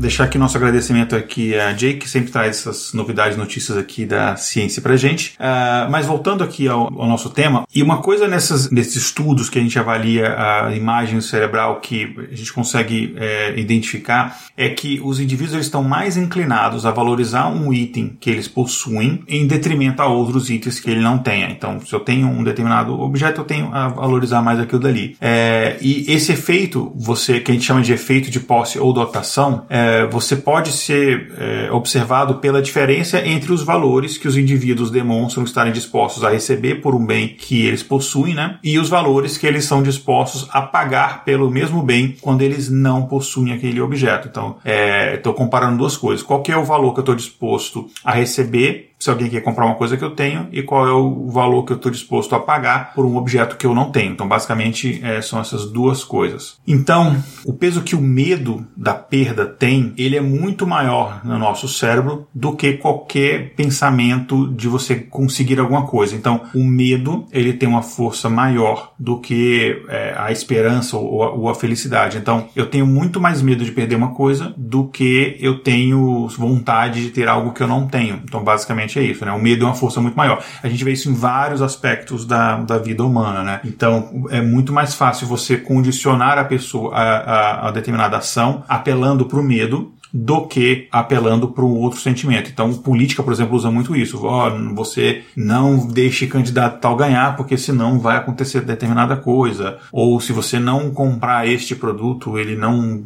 vai ter mais, tipo, você não vai ter mais essa oportunidade. Enfim, o medo ele sempre tem um apelo muito maior. É, na verdade, tem dois conceitos aí que estão sendo falados, que é o conceito da aversão à perda e, a, e, a, e o outro que você falou foi da escassez, né? Esse, assim, ó, a aversão à perda é o medo de acontecer algo que você não deseja que aconteça né? E, e, e, o outro da escassez é o medo de daquilo você não ter outra oportunidade, a última oportunidade da sua vida de conseguir aquilo, né?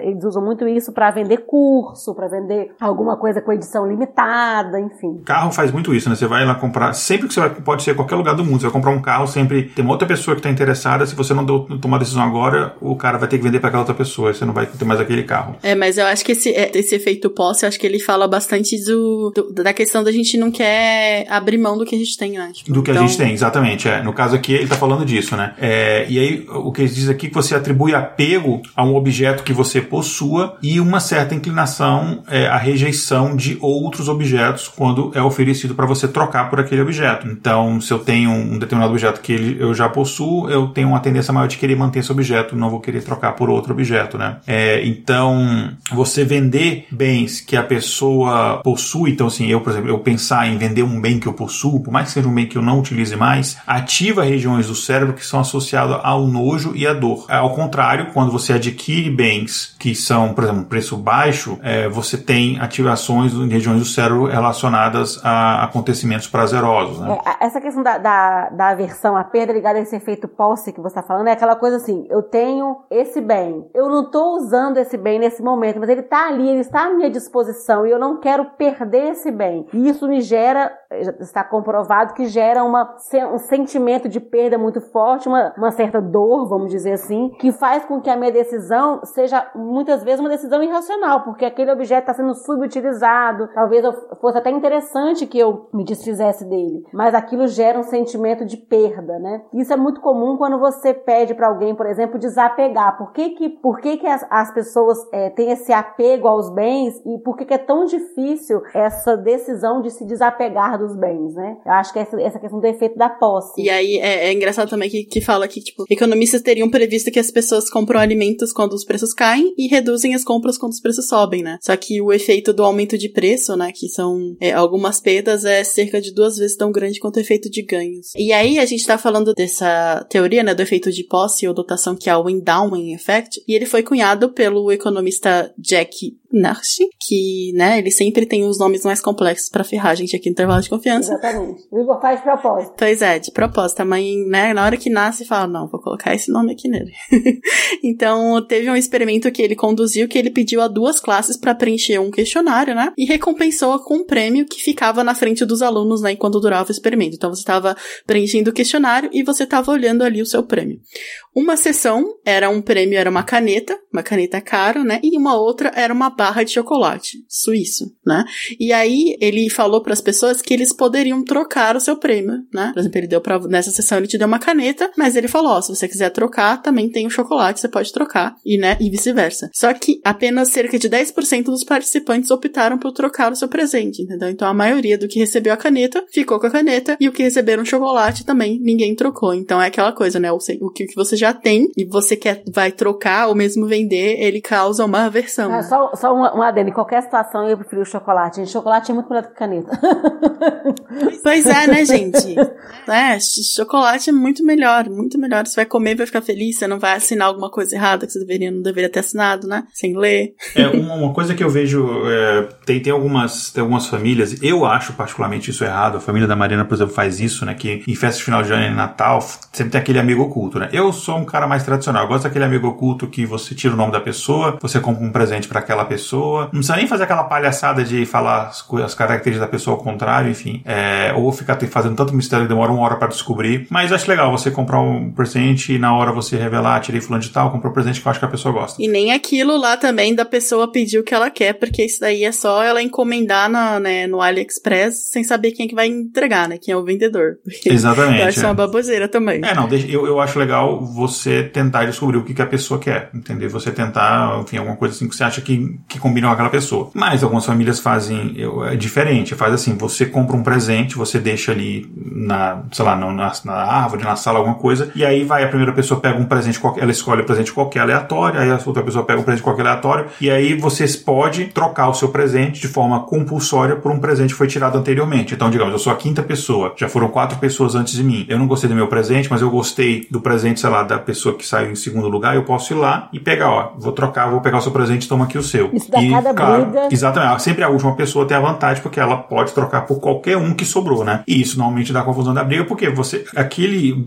objeto que você pegou, a não sei que seja uma coisa que de fato que você não gostou, mas aquele objeto que você pegou, você, ele não era seu até um minuto atrás. Então você, teoricamente, você não deveria ter nenhum apego àquele objeto. Mas o objeto que você escolheu e você abriu e você fica chateado se alguém vai lá e toma é, aquele objeto de você. Então, essas coisas só dá certo, nem assim, mas a tendência de dar certo é mais se o valor dos presentes é muito pequeno, então é tudo porcaria. Acho que a tendência do pessoal ter apego é muito menor. Mas você tem aquela coisa, tipo, é meu, tudo bem, é meu só por 30 segundos. Olha, mas posso te falar, uma vez fizeram isso no meu trabalho, quando eu trabalhava em Brasília ainda, e deu uma briga danada por causa de uma garrafa de plástico de cozinha. então, exatamente.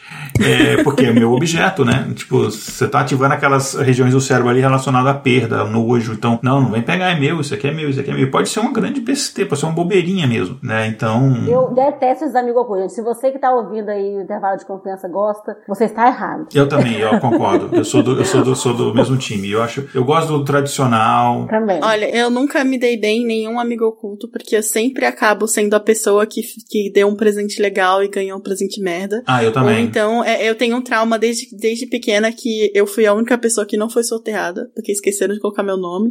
Então, pois isso é, nunca então teve. não é coisa. Quando é na casa da Pois minha é. mãe, eu acho que minha mãe não escuta, mas na casa da minha mãe, é, quando eu passo o Natal lá, assim, sempre, eu sempre ganho, esse negócio de amigo oculto, eu sempre ganho. Algum, eu, devo. E pior que não, eu acho que eu sou uma pessoa cheirosa, mas eu sempre ganho uma loção, ou loção pós-barba, ou. Eu sempre, é sempre isso. Mas e sabe por que você ganha isso? Porque isso é uma coisa que é difícil você errar. É, verdade. Agora, você vai comprar uma blusa. Aí, se você compra M e a pessoa usa G, a pessoa vai, vai falar assim: Poxa, não serviu, tô gordo. Se você compra G e a pessoa usa M, aí vai falar assim: Pô, tá me achando gordo. Não tem, não, você não tem É. chance de acertar. Eu sempre, Aí, dou, eu sempre dou livro ou algum eletrônico, porque é fácil. Livro, é assim, é mais difícil você errar também. Nem sempre, porque eu já ganhei um livro pela capa, e aí a pessoa falou pra mim assim, nossa, eu mesmo escolhi esse livro aqui, achei a capa mó da hora. Aí quando eu fui olhar, era um livro de astrologia.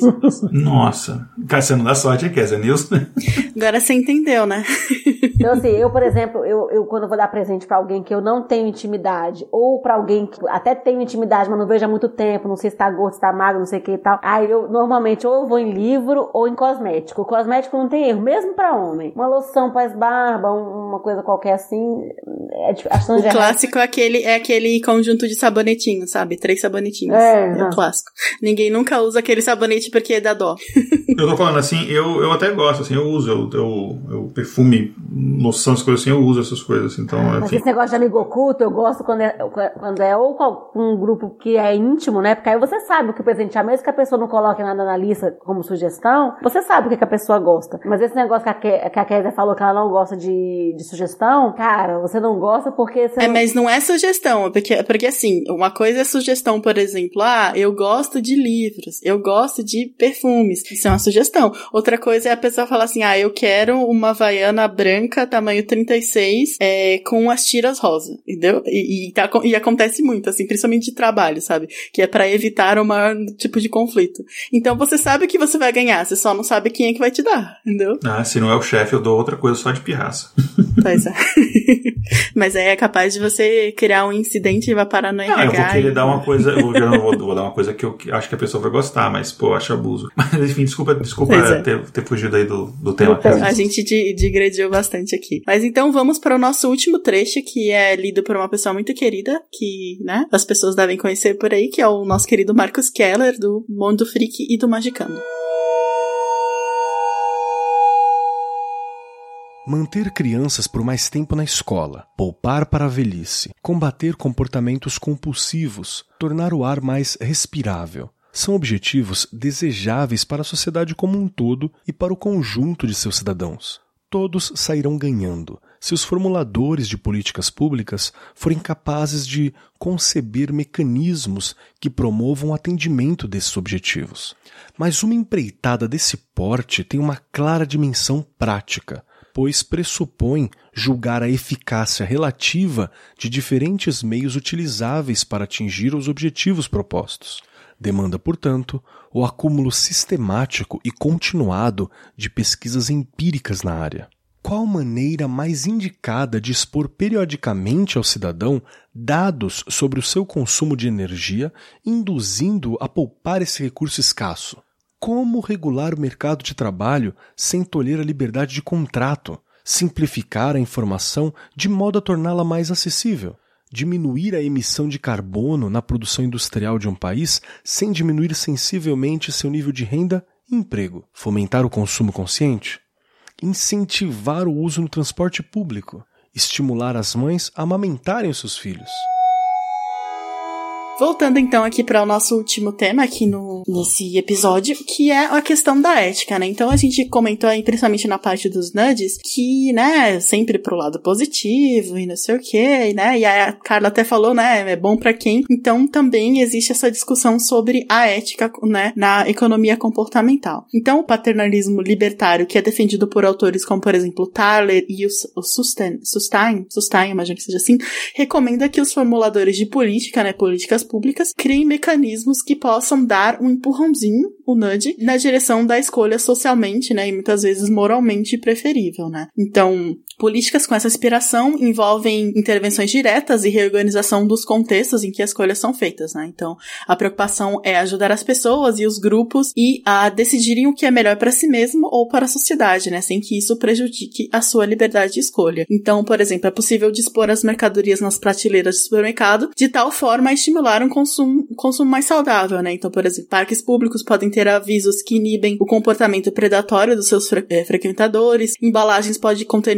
informação sobre a qualidade nutricional do alimento, né? Caixas organizadoras podem ajudar o paciente a se lembrar de, de tomar sua medicação diária. Contas de luz podem trazer informações sobre o consumo daquela unidade doméstica, né? Comparativamente a seus vizinhos e assim por diante, né? E os economistas têm em mente, devem ter em mente a questão dos valores, das normas e do sentido de comunidade no delineamento de suas pesquisas. Mas aí, obviamente, isso é uma parte muito discutível, porque essas é, questões morais e socialmente preferíveis nem sempre se aplicam a todas as sociedades ou são uma coisa assim tão homogênea, não é, gente? É, é porque, na verdade, o conceito de, de moralmente correto ou de satisfatório ou de é, ideal, ele é flexível, né? Depende do, de quem está observando, depende muito do ponto de vista. Mas é, ainda assim existe um, um, consenso em relação a algumas questões, né? É, e ainda tem a questão de, por exemplo, alguns nudges, como por exemplo é, a, as regras default que a gente comentou, ou outras coisas, podem ser consideradas por certas pessoas como uma quebra na sua liberdade de, de escolha, né? Sua liberdade de expressão. Lembrando que a gente sempre fala que, né, é, que eles estão falando que não é tirar as opções das pessoas, mas inclinarem elas, né? Empurrarem elas na direção de escolhas melhores mas de certo modo eles podem um pouco dificultar, né, as pessoas que querem fazer outra escolha, né? É, por exemplo, eu tenho um problema que eu tinha muita newsletter cadastrada, então eu tava tendo um problema com isso porque ficava lotando meu e-mail. Então, agora eu sempre olho para desabilitar a, aquele quadradinho da newsletter se é uma newsletter que eu não quero receber. Se é o que eu quero, eu deixo. Mas eu entendo o, o site deixar aquilo marcado, até porque tem uma série de questões ligadas a, a, a ter autorização ou não para mandar e-mail para as pessoas, enfim. Então, é, eu entendo e não acho que você está tirando o poder de escolha da pessoa, você está tornando só a escolha mais fácil para aquilo que é vantajoso para a empresa que tá, é, que é dona do formulário, né? Então, é, a pessoa tem a opção de ir lá e desmarcar, né? então ela ainda pode fazer. Claro que vai exigir uma atenção dela na hora de ler o formulário, que nem sempre acontece. O que deveria ter, na verdade, você está preenchendo um formulário, colocando seus dados, a gente deveria ter um mínimo de. Enfim. Exatamente. Eu não gosto muito dessa questão de sempre responsabilizar que ah,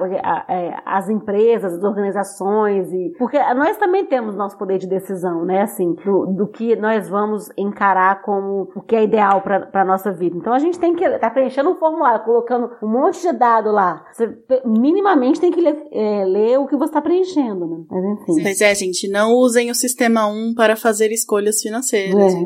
E não só financeiras, é. às vezes, às vezes, é, às vezes é uma, uma escolha que nem é assim tão uma decisão financeira relevante, mas às vezes é uma decisão que vai ter algum impacto e tem a questão da, da proteção dos seus dados dados, né? Enfim. Pois é, gente. E aí, ó, só legal que a gente não mencionou o episódio inteiro, mas ó, isso aqui se complementa com o nosso episódio, né? Como tomar decisões. Então, quem não ouviu ainda, volta lá, tá bem interessante. E aí complementa um pouco os assuntos, né? Eu queria só dar como último exemplo da gente encerrar e partir para o próximo bloco, um exemplo de um estudo que foi feito é, da cerveja Heineken. É, eu, eu, inclusive, é, conheço esse estudo porque a equipe que fez é uma equipe muito capacitada. Eu conheço a equipe que desenvolveu esse estudo. E ele foi divulgado em várias revistas, enfim. Eu vou mandar os links pro Igor para que ele possa colocar na postagem. Que era um estudo de como incentivar os motoristas a não beberem. Ou seja, você, você colocar no bar nudges que modificassem o comportamento daquele motorista da vez. Ou seja, você tem saiu um grupo de cinco amigos, um deles está dirigindo, esse amigo não beber de fato. Não é aquela coisa, ah, vou beber só um golinho, só um copinho, só uma garrafinha.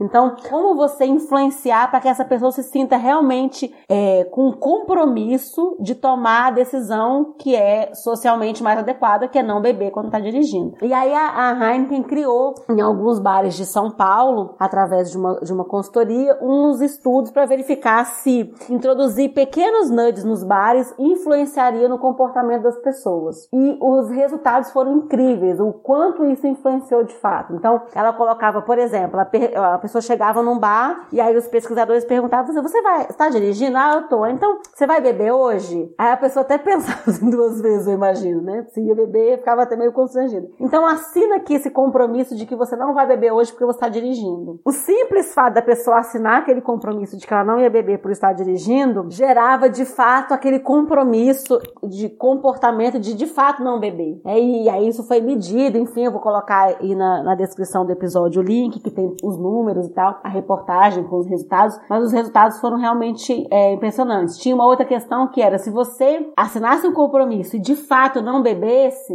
você ganhava uma batata frita, uma, uma porção para você consumir na sua mesa. E a batata frita é um, é um prêmio pequeno que não seria suficiente para impedir a pessoa de beber, mas só dela perceber que ela tinha alguma algum benefício de fato com aquele comportamento que já era um comportamento socialmente correto, vamos dizer assim, e moralmente correto e tal, ela tinha um estímulo a mais para de fato manter aquele compromisso que ela tinha assinado lá no começo de que ela não ia beber porque estava dirigindo. Então, é, eu não sei se eu soube explicar bem, porque eu não, eu não participei desse estudo, só li a respeito e tal, mas eu achei o estudo super interessante e eu vou colocar aqui para vocês, para vocês verem, e foi feito é, recentemente nesses bares lá em São Paulo. Bem interessante esse estudo, sim. Depois a gente coloca lá no, no o link no post pro pessoal dar uma olhada também. E aí, então, terminando essa parte do nosso tema, espero que vocês tenham gostado. Mas calma aí que o episódio ainda não acabou, a gente vai agora pro nosso quadro Espaço Amostral.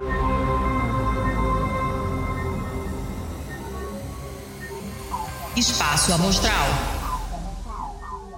Então voltamos, gente. O, quadro, o Espaço Amostral, para quem não conhece, aqui é o quadro onde a gente indica alguma coisa para os ouvintes. Não precisa ter a ver é, relacionado com o tema, mas se tiver alguma coisa vai ser legal também. Então pode ser um livro, uma série, um jogo, qualquer coisa, tá bom? Cara, o que, que você trouxe hoje pra gente? É, eu vou dar uma dica de um, uma série que eu está, estou assistindo. Então, assim, eu tô dando uma dica com um pouco de medo, porque quando esse episódio for lançado, pode ser que eu tenha me arrependido dessa dica. Mas eu já tô no quinto episódio e tô gostando. Vou começar o quinto episódio e tô gostando. Então, é uma série da Netflix que chama Cidade Invisível. Eu normalmente não gosto dessas coisas de fantasia, que misturam um pouco fantasia com, com realidade e tal. Tirando Harry Potter, eu não costumo gostar. Mas eu tô achando super interessante, que é uma série que aborda, é, junta uma investigação criminal com personagens do folclore brasileiro. É uma coisa totalmente diferente. Quando eu li, eu achei que fosse até meio chacota, assim. Eu comecei a assistir super com o pé atrás, mas tô gostando. Tô gostando bem. Eu vi essa nas indicações indicações, mas ainda não, não, não dei uma olhada no que, que é mais. Mas está indicada aí, a gente pode dar uma olhada então.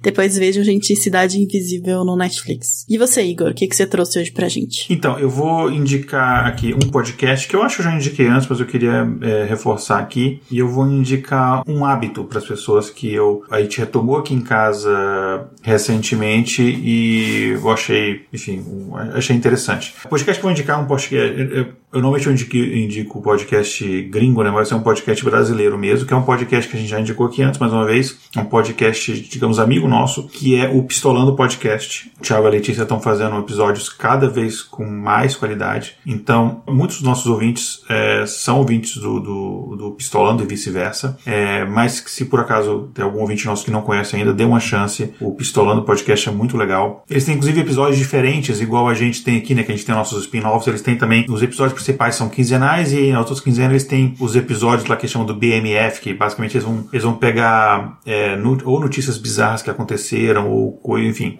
Escuta lá, é bem bacana. Isso, lembrando também que a Letícia, ela é uma das vozes do nosso podcast, apesar de nunca ter participado do, do episódio, e também leu aqui um dos trechos pra gente, né? Exatamente. E um outro hábito que eu vou recomendar é o seguinte: a gente é relacionado a filme, mas não é um filme específico. É um hábito que eu retomei recentemente, que a gente tomou aqui em casa, que aqui em casa, toda segunda-feira à noite, a gente assiste um clássico, é um filme, um filme clássico. Uh, e é muito interessante que, sei lá, tem filmes que eu vi há muito tempo atrás e que eu vi de novo é praticamente como se estivesse vendo pela primeira vez, porque tinha muito tempo que eu tinha visto. Uh, não vou dizer que eu vi quando lançou, porque são, são filmes, alguns são bem antigos, mas há muito tempo atrás. E você acaba redescobrindo esse filme. E tem filmes que você sempre ouviu falar e você nunca viu, ou, ou quando você viu, você não tinha maturidade suficiente para entender, e é bacana. E, enfim, então, é, assistam filmes clássicos, não para ser aquela pessoa pedante que fala, olha, eu, eu, sei lá, vi todos os filmes do Truffaut, não isso, mas para você é, redescobrir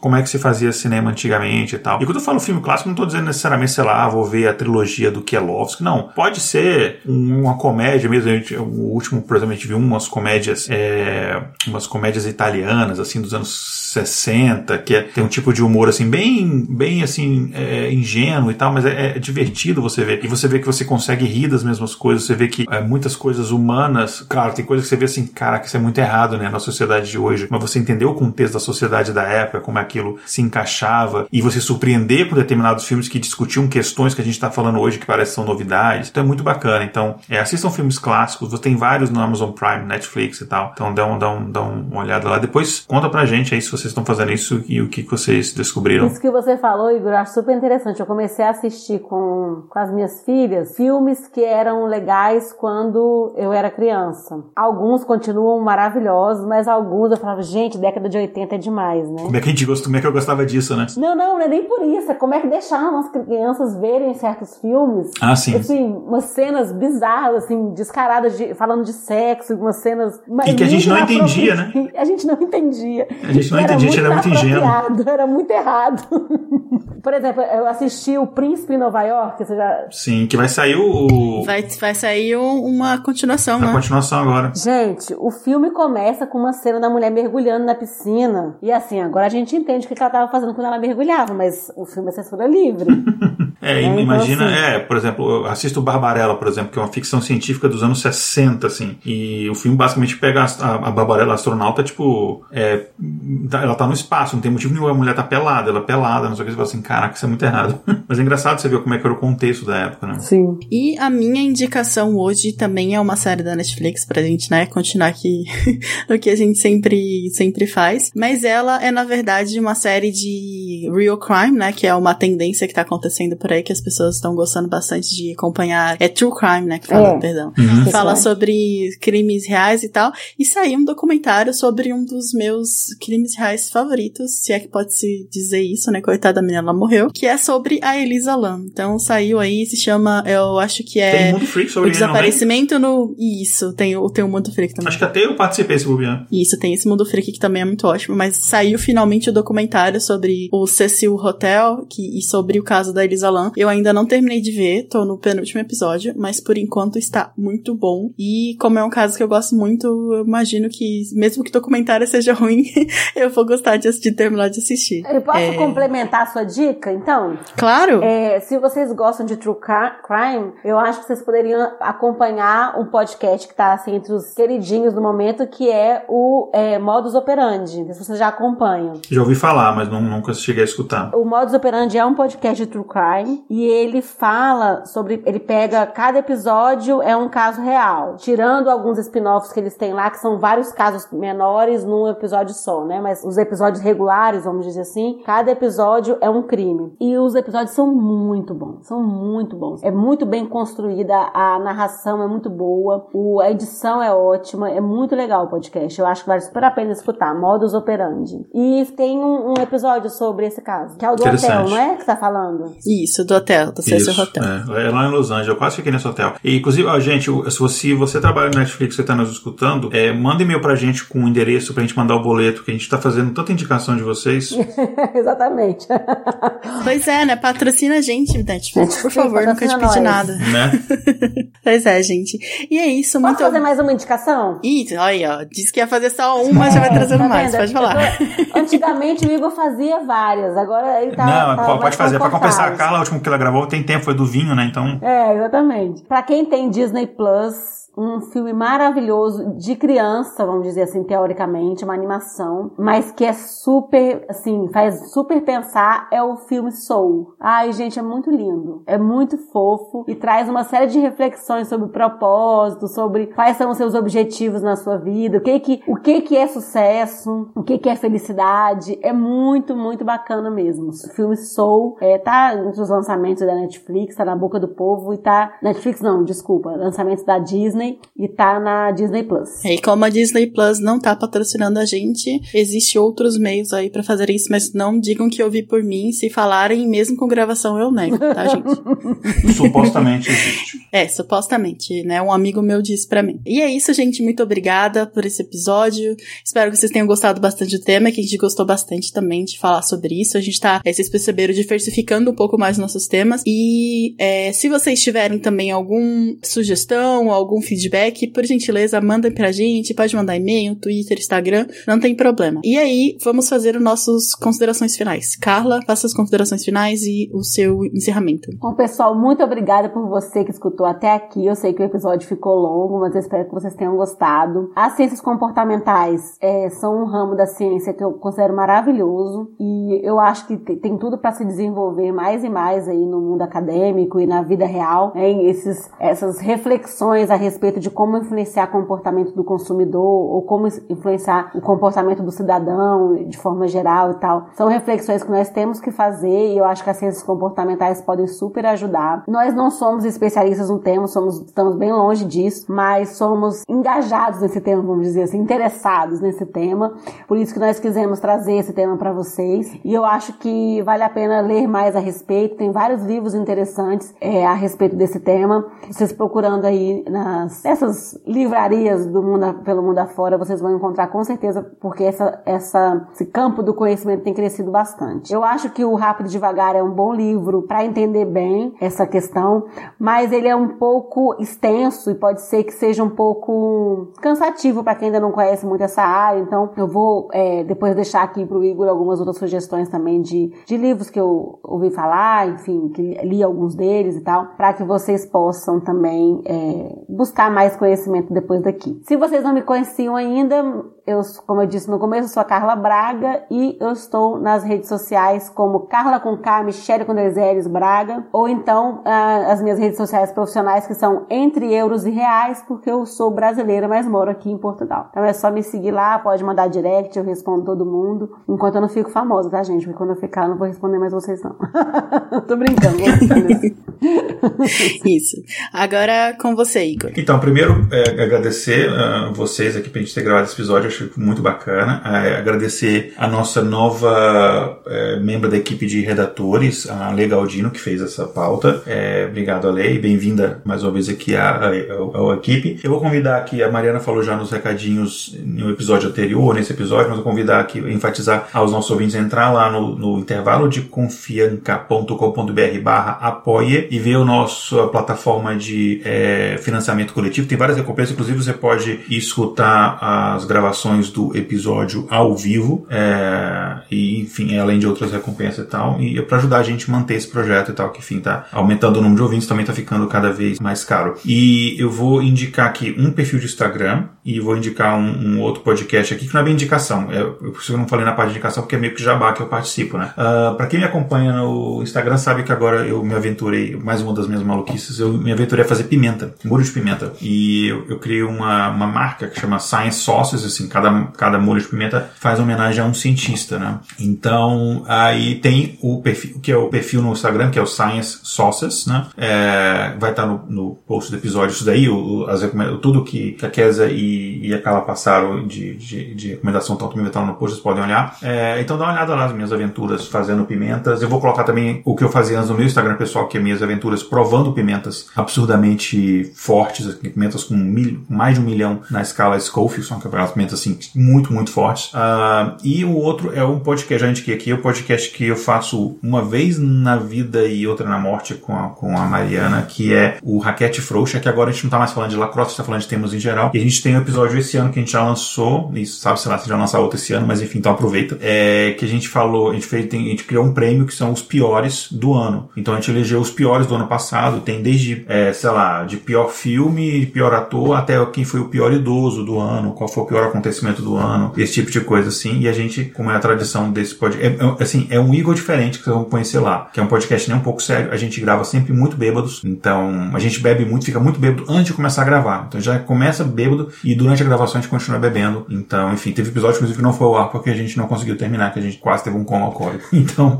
escuta lá o Raquete Frouxas, é, nos melhores, nas melhores casas do ramo, né? Nos melhores agregadores de podcast. É isso. E é isso, gente. É, obrigada, como já falei, obrigada por terem ouvido. É, como vocês sabem, esse é meu projeto, então se vocês já estão aqui, eu não preciso fazer nenhum jabá. Mas se vocês quiserem mandar mensagem, né, sugestão, também saber um pouquinho mais lá do nosso, nosso apoio, esse nosso apoio. É, temos também o nosso grupo no Telegram, então fiquem à vontade. E é isso, muito obrigada, gente. Vamos ao tchau, tchau. Tchau, tchau. Tchau, tchau gente. National.